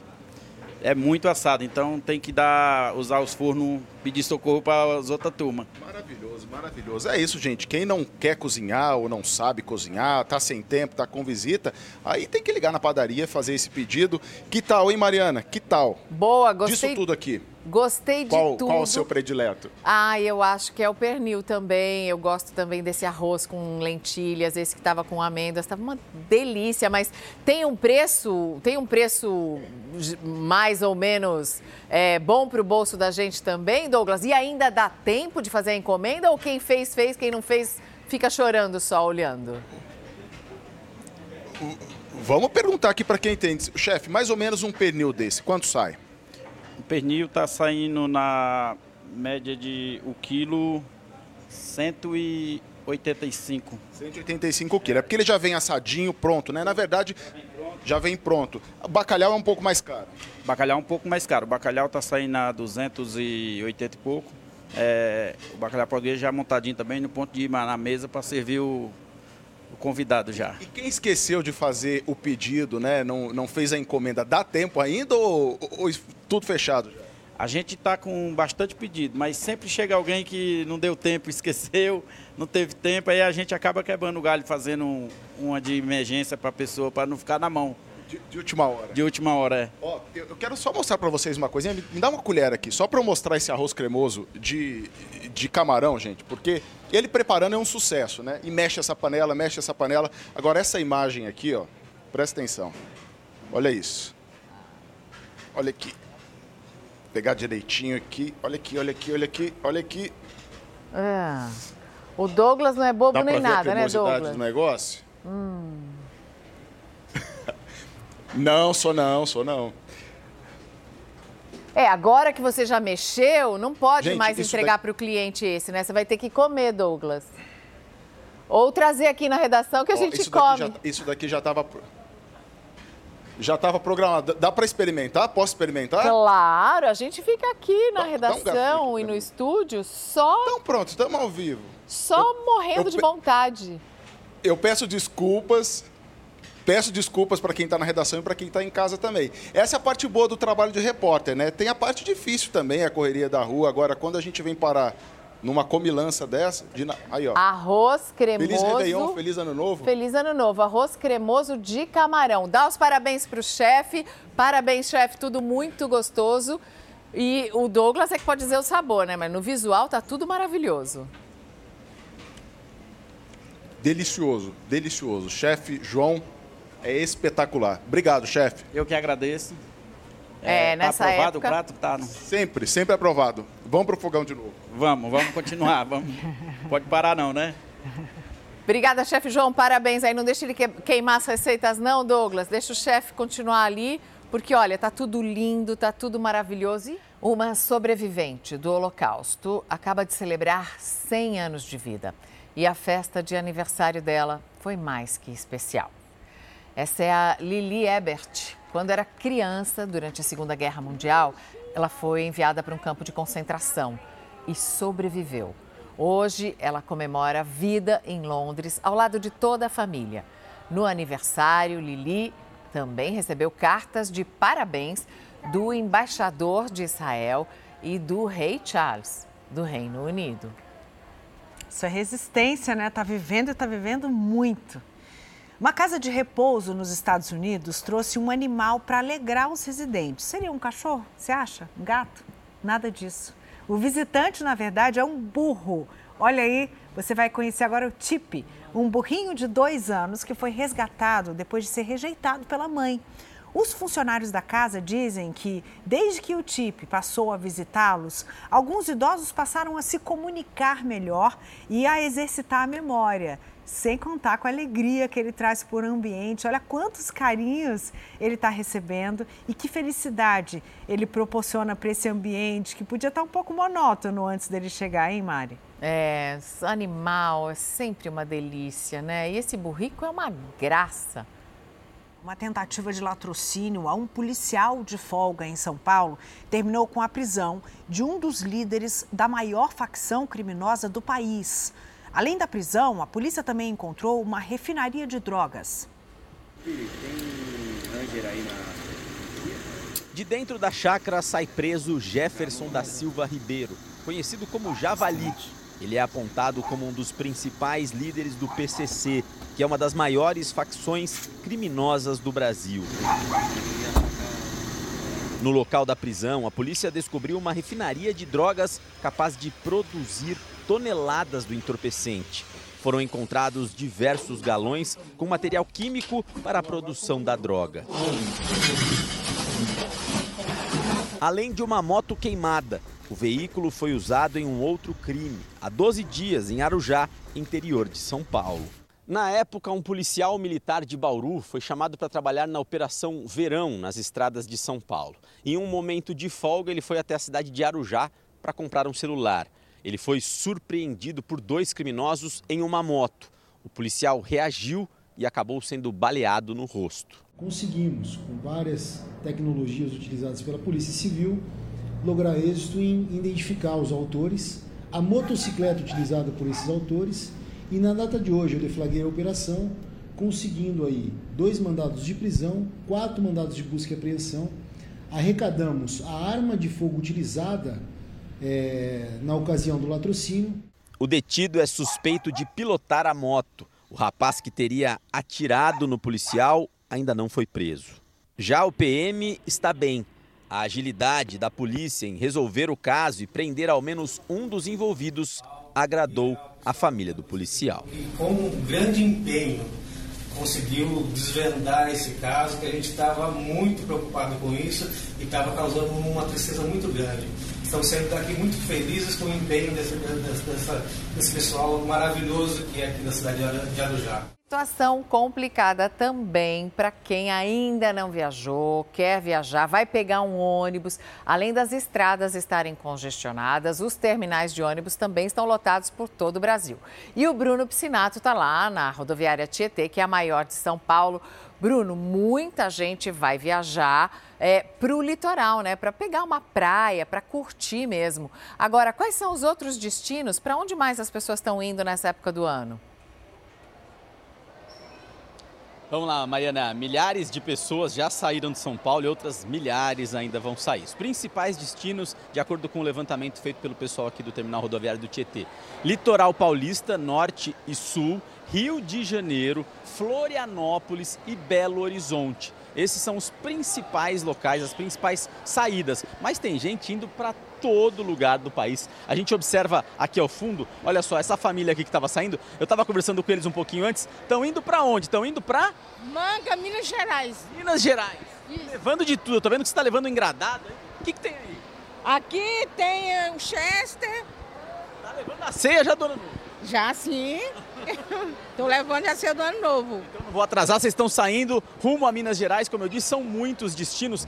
E aqui, né, nesse setor que a gente está, do terminal rodoviário do Tietê, que é a maior rodoviária, né, o maior terminal rodoviário é, de toda a América Latina, tem gente partindo para todo tipo de destino. Olha só, aqui com a mala, o pessoal indo. Aqui atrás eu tenho, tenho uma outra família que vai passar, como a gente já mostrou alguns casos, tem bicicleta, gente que leva bicicleta. É, são realmente viagens muito longas, como a dessa família que está por aqui. Eu estava conversando com eles, vou pedir licença.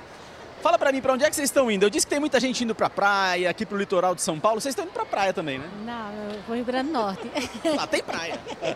Lá tem. Mas que cidade vocês estão indo? É, Mossoró.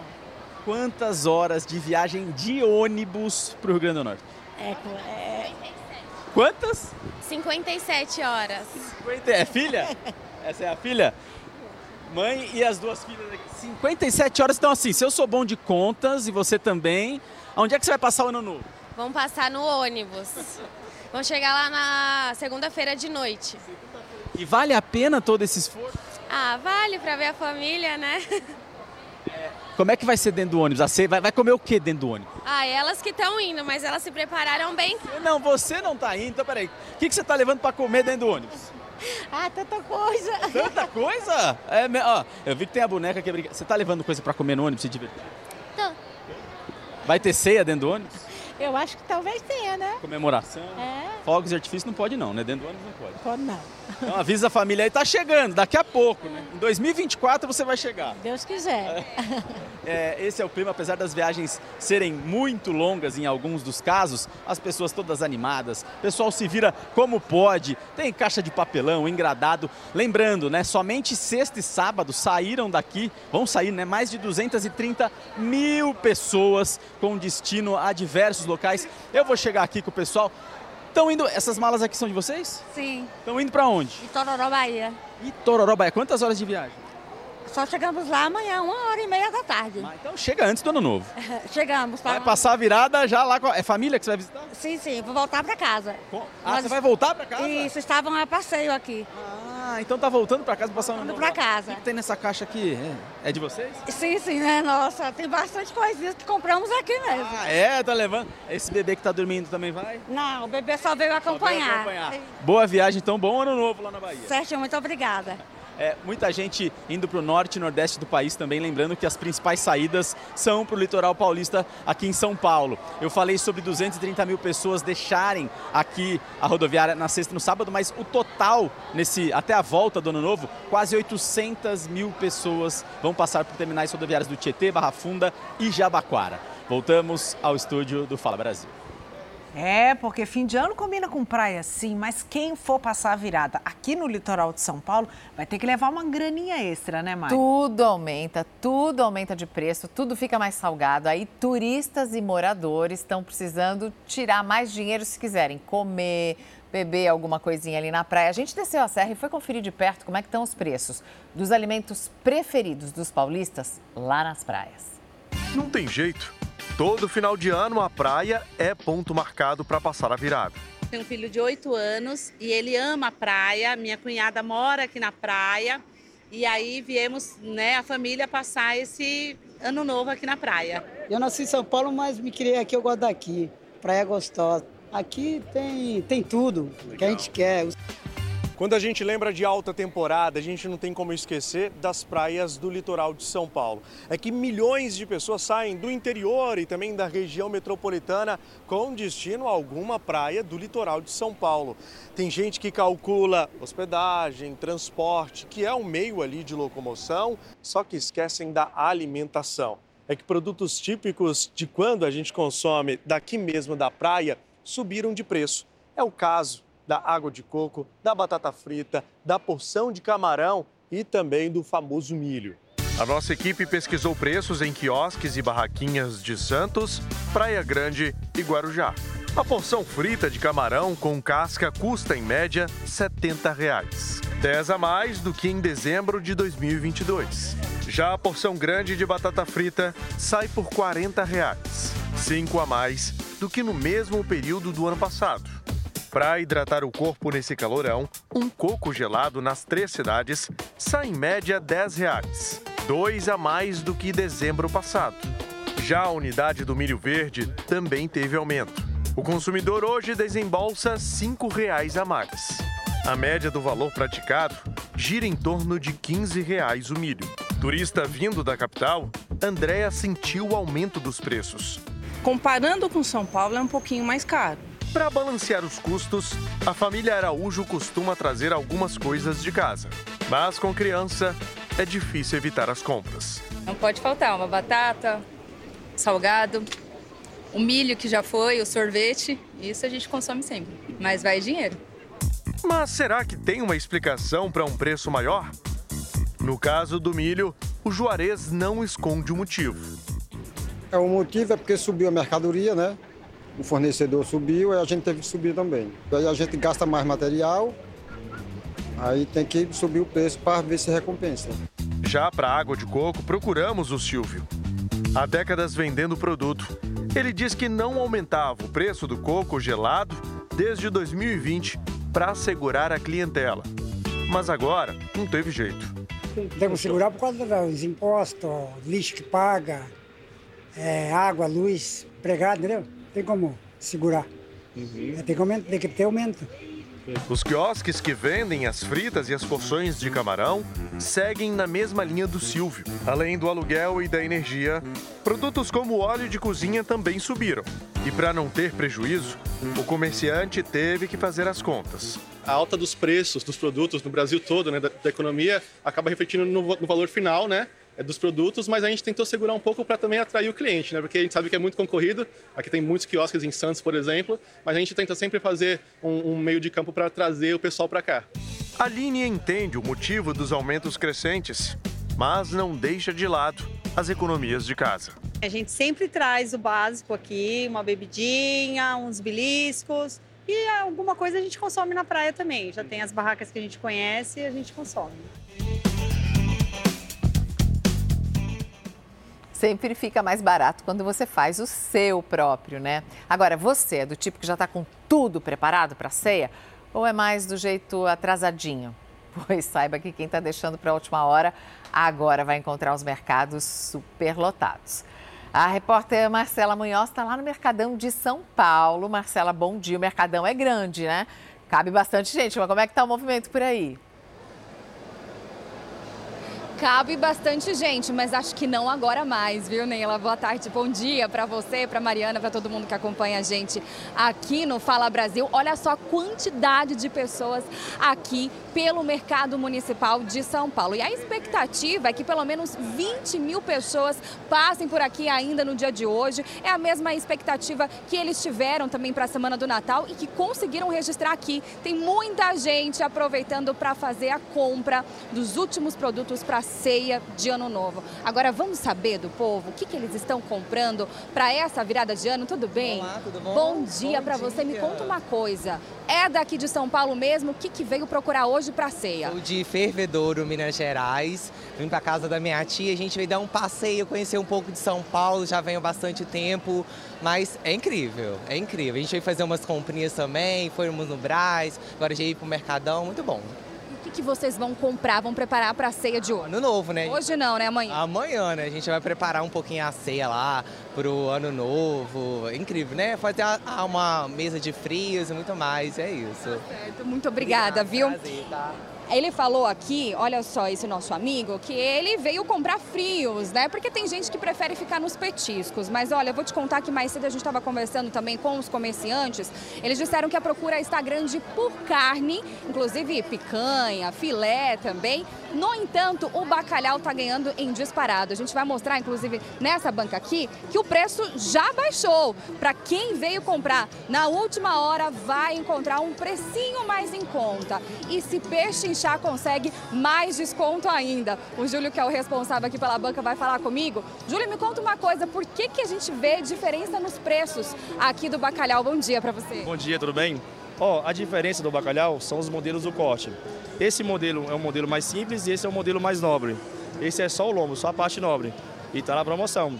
De 220 tá por 95 e esse de 180 tá por 139 e ainda mais desconto ainda. Pode vir que dá tempo. E se a gente pechinchar, consegue um descontinho maior? Consegue, com certeza. Igual meu amigo ali. Meu amigo desconchou, já estamos fechando negócio com ele já. Já está fechando negócio. Você vir aqui, você não vai embora sem seu bacalhau. Pode ter certeza, não vai. Vai conseguir ter bacalhau na ceia de ano novo? Com certeza. Dependendo de mim, vai ter bacalhau na meia, com certeza. Pode vir. Então tá certo. Muito obrigada, viu? Agora eu vou pedir para vocês me acompanharem aqui na banca, que eu vi que tem cortes de carne. Vamos saber aqui do Felipe, que é o responsável aqui por essa outra banca, que ele estava dizendo que está saindo bastante também a carne nessa banca. Olá, tudo bem, Felipe? Me conta uma coisa, o que, que o pessoal está procurando mais aqui hoje? Quanto que vai pagar? O pessoal está procurando picanha e contrafilé. Picanha vai estar tá pagando em média 136 o quilo e se der uma choradinha 110 e o contrafilé 68 e 80 o quilo. Então o segredo é pechinchar. É, tem que pechinchar, pedir desconto, que dá certo. Tá certo, muito obrigada, viu, pelas suas informações. O povo tá animado, tem bastante gente que deixou para a última hora, mas tem muita gente comemorando que deixou para a última hora, que está encontrando um preço bom e várias promoções que as outras pessoas não encontraram, né? Voltamos ao estúdio do Fala Brasil. Obrigada, Marcela. Conversando aqui com a minha amiga Mari, ela está contando aqui do prédio histórico do arquiteto Ramos de Azevedo, do, do do Mercadão. É um prédio bonito, tem vitrais, vale a pena visitar, conhecer a história e, é claro, comprar bons produtos para fazer a sua ceia. E olha, os preparativos para o ano novo a todo vapor, como a gente tem acompanhado na edição de hoje, a confraternização com os amigos e familiares e ainda melhor na companhia de um bom churrasco. E para que tudo saia nos conformes, a nossa equipe foi até uma famosa churrascaria aqui de São Paulo para pegar as dicas de como preparar um churrasco perfeito para a chegada de 2024.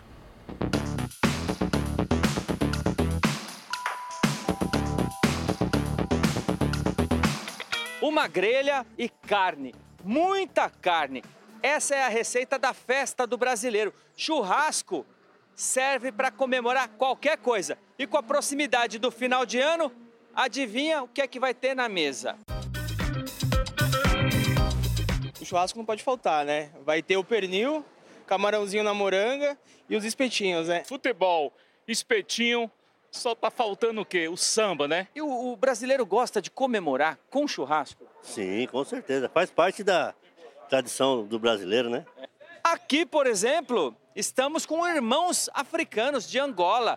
Restaurante Mamãe Júlia vai ter o quê para comemorar o final do ano? Churrasco. Churrasco?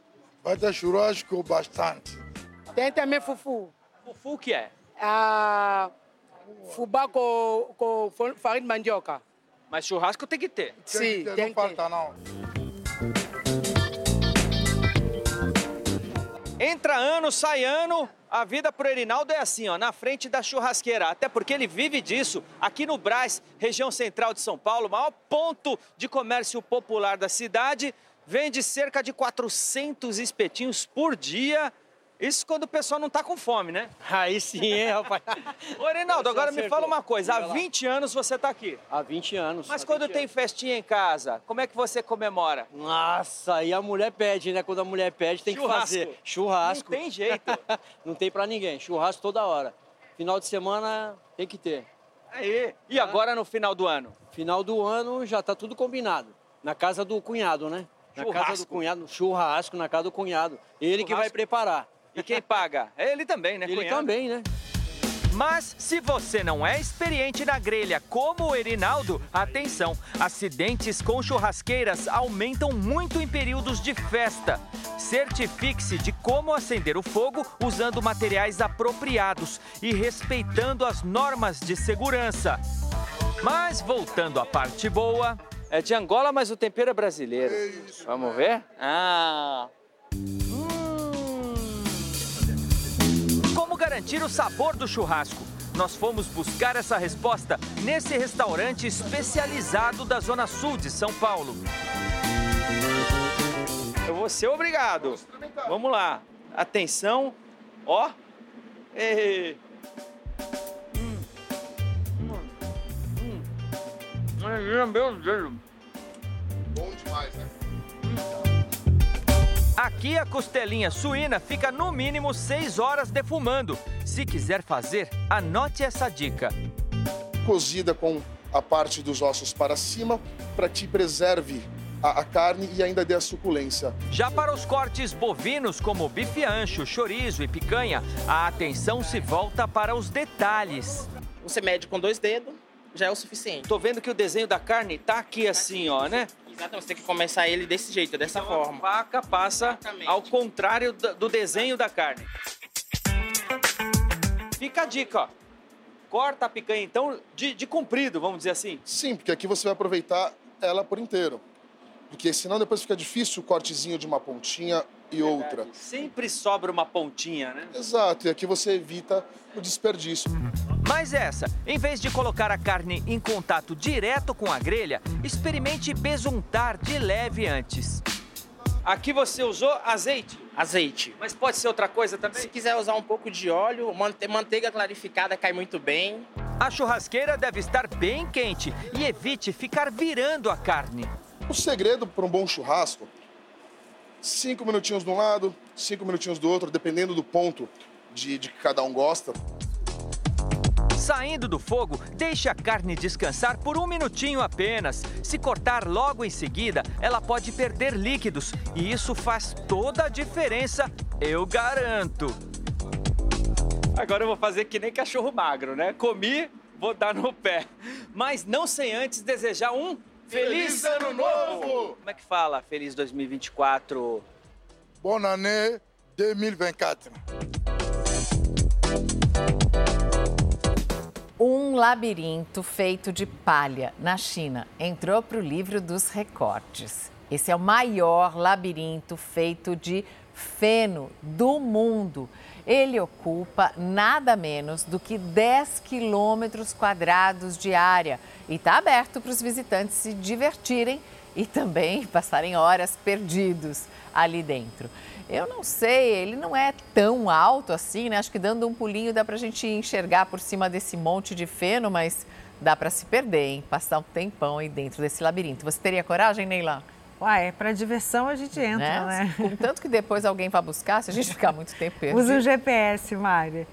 E olha essa notícia também que curiosa. Um bebê gigante nasceu no Chile. Ele pode ser o maior recém-nascido da história no país. A criança, ainda sem nome, pesa 7 quilos e 105 gramas. Para se ter uma ideia, a média do peso de um recém-nascido varia entre 2,5 kg e 4,5 kg. Infelizmente, por causa do tamanho, ele está com uma saúde frágil, precisou de internação. A mãe, também hospitalizada, aguarda a liberação para conhecer o filho. Segundo a equipe de tratamento, apesar do estado grave, o menino está estável e em observação. Um homem acusado de envolvimento na morte do filho de um policial no dia de Natal foi preso enquanto vendia drogas em São Paulo. A intenção do suspeito era conseguir dinheiro para fugir do estado. O crime aconteceu durante uma discussão e o policial também foi baleado. O preso que chega na delegacia em uma viatura descaracterizada é acusado de participar da morte de um jovem e de atirar no próprio pai, um policial civil aposentado. O crime aconteceu na noite de Natal.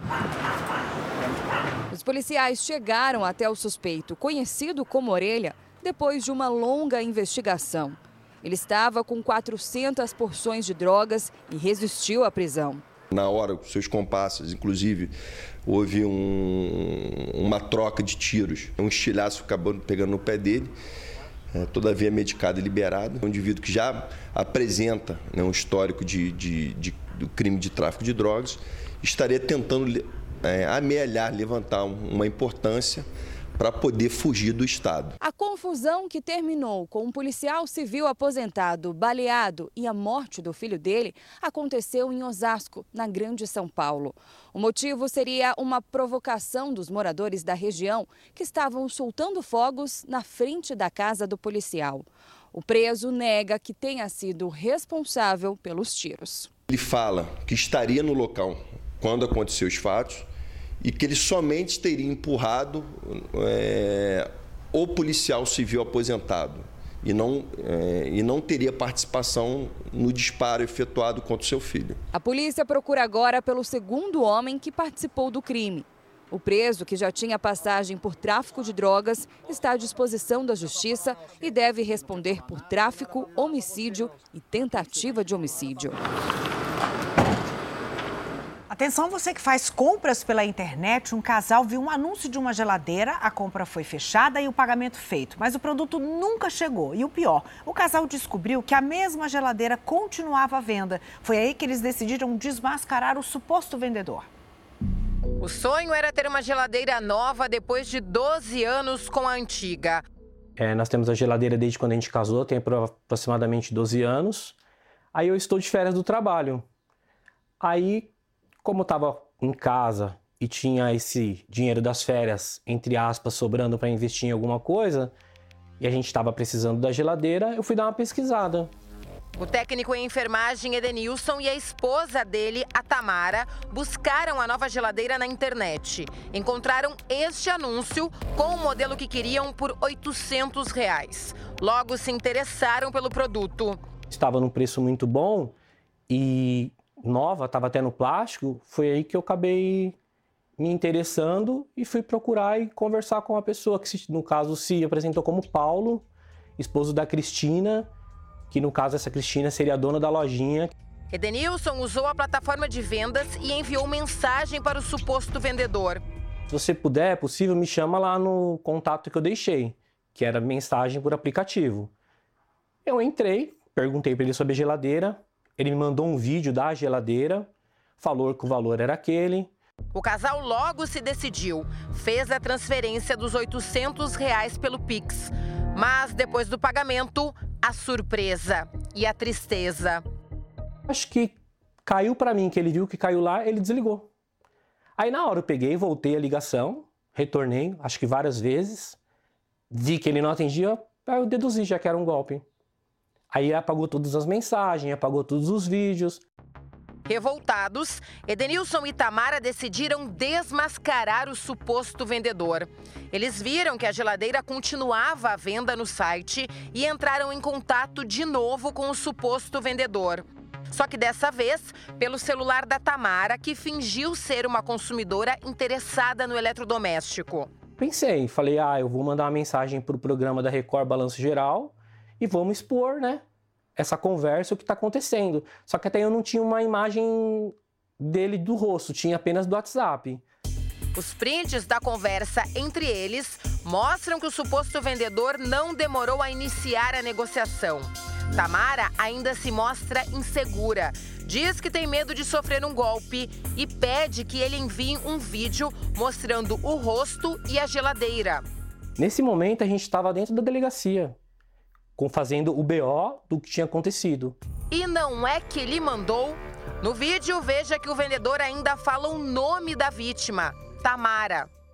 Tudo bem, Tamara? Está fazendo vídeo chamado, ó. Seu irmão te mandou o dinheiro, tô lendo as mensagens. Aqui é a geladeira, tá bom? Depois de receber o vídeo, Edenilson revelou para o suposto vendedor que entrou em contato por outro aparelho só para ter a imagem dele, pois sabia que a venda da geladeira, na verdade, era um golpe. Edenilson também pediu de volta o dinheiro que pagou pelo eletrodoméstico e a resposta veio rápido. O homem disse que faria o depósito no dia seguinte, mas já se passaram quatro dias e nada de dinheiro nem de geladeira. A partir daí, a conversa mudou de tom. O casal falou que divulgaria o vídeo caso não recebesse o dinheiro de volta. Mas o homem debochou da situação. Sua cara vai estar na TV. Ele até duvidou, deu risada, debochou, usou palavras de baixo calão. A produção também entrou em contato com um homem que aparece no vídeo se passando por mais um comprador interessado. E ele agiu da mesma forma, respondendo prontamente e afirmando ainda que a negociação é segura. É o site mais seguro que tem no Brasil. O seu dinheiro ele fica retido junto ao site e ele só é liberado para mim quando o produto chega para você. Mas quando pedimos para que ele enviasse um vídeo mostrando o rosto e a geladeira, parece que ele desconfiou e bloqueou o contato. Explicamos que tínhamos recebido uma denúncia contra ele e que gostaríamos de ouvi-lo. E olha só a resposta que ele nos deu: emojis de risos. Logo depois, também bloqueou nosso contato oficial. Agora que é ao lado do Edenilson, nós vamos tentar contato com o suposto vendedor golpista. Vamos ver. Caminhada para a caixa postal. Grave seu recado agora. O casal fez um boletim de ocorrência e o caso foi registrado como estelionato. Edenilson e Tamara agora não têm dinheiro para comprar a nova geladeira.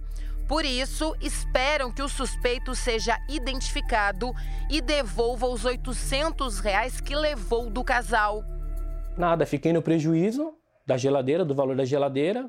Estou correndo atrás dos trâmites legais. Vocês nunca tinham caído em nenhum golpe como esse? Não, primeira vez primeira vez. Como é uma plataforma que eu não fazia uso, não tinha conhecimento, acabei caindo nesse golpe.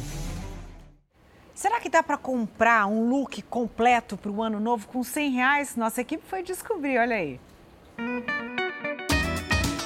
Tá aqui a grana viva 100 reais na mão para gastar num dos pontos de maior comércio popular do Brasil a 25 de março. Muitas pessoas dirão que 100 reais é bom, tá valendo, dá para fazer muita coisa. Outros dirão que não dá para nada. E você aí, acha que 100 reais é suficiente para fazer a festa? Para fazer, por exemplo, um look para o ano novo com 100 reais? Essa é a nossa missão. Vamos ver se a gente consegue vestir alguém de pés à cabeça com essa bufunfa na mão? 100 reais, hein? Será que dá? 100 reais. É dinheiro aqui na 25? Você? Dá pra fazer muita coisa? Dá. Rende um look completo, por exemplo? Não. Será? Ah, eu acho que não. Mas essa é a minha missão hoje. Vixe, não sei se consegue. Tem que pechinchar. O segredo é pechinchar. 10. 10, 20, 30, 50, 100. Isso é dinheiro?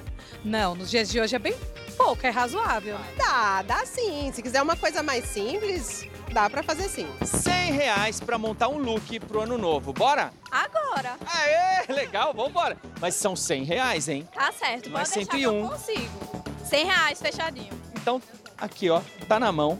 100 reais aqui, ó. Vamos contar junto, ó. Vamos lá. Como é seu nome? Clara. Clara e Wesley. Wesley. A Clara e o Wesley são de Recife, estão morando no Rio de Janeiro e passeando em São Paulo, encantados com a 25 de março e com as pechinchas daqui, certo? Sim. Comprou bastante coisa já? Já, já. E ela é otimista, falou que com 100 dá. Não, mas quem controla sou eu. Calma, calma. Fica no meu bolso.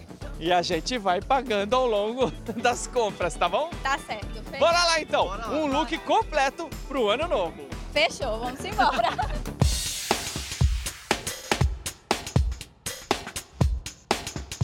E aí, tá interessante? tá sim. Mas e o preço, hein? É verdade. Esse aqui, por exemplo. Esse aqui ele tá 70 por 75 reais, tá bom?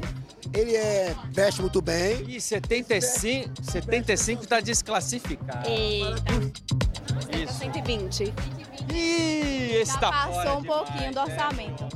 Um pouco abaixo disso, tu tem? Mas pro ano novo, claro. É, realmente não dá. Mas a gente sempre dá aquela olhadinha pra aproveitar também. Vai que o preço tá bom. Pois é, tem que aproveitar. Decidiu? Decidi. Eu gostei dessa cor e gostei do modelo também. Sai por quanto? 55. Tem um chorinho? Faz, pode fazer. Opa! 45? Maravilha, tá feito então. 45. O look já tá definido. Agora vamos em busca do calçado. Vamos lá. Muito obrigado. Obrigada, Bom ano. De 99 agora tá 59. Aqui no meu bolso ainda não tem isso. Ó, o melhor preço aqui, ó. Melhor preço, quarentão. Quarentão. Não consegue, é o melhor preço, mas desconto nós não consegue. Infelizmente. É. Deixa eu ver. Tem 36 desse? É. Tem? Tem? Ah, tá. Vamos experimentar para ver como fica no pé. 50. Tá, fecha, dá pra fechar. 50? Aê! Aqui, ó, é precioso, tem que valorizar na hora de contar. Vamos lá. É 10. É 30. É 40 e e e 45? É. Bota na tela aí. Mostra aqui. 50. Será que a gente consegue levar um óculos? Será? Não sei, acho difícil.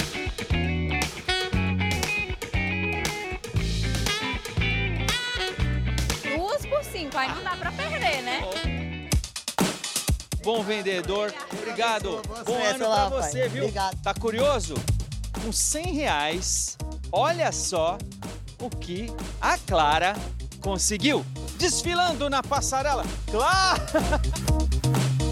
Para quê? Olha isso! Dá uma voltinha. Vamos ver. Look completo para o ano novo. Completíssimo. Vestido, calçado, tudo garantido. Olha aí, ó, o calçado, combinou com o vestido. E o que, que a gente aprende com isso? Que dá pra economizar. Se a gente procurar direitinho, com calma e paciência, a gente encontra as coisas no preço.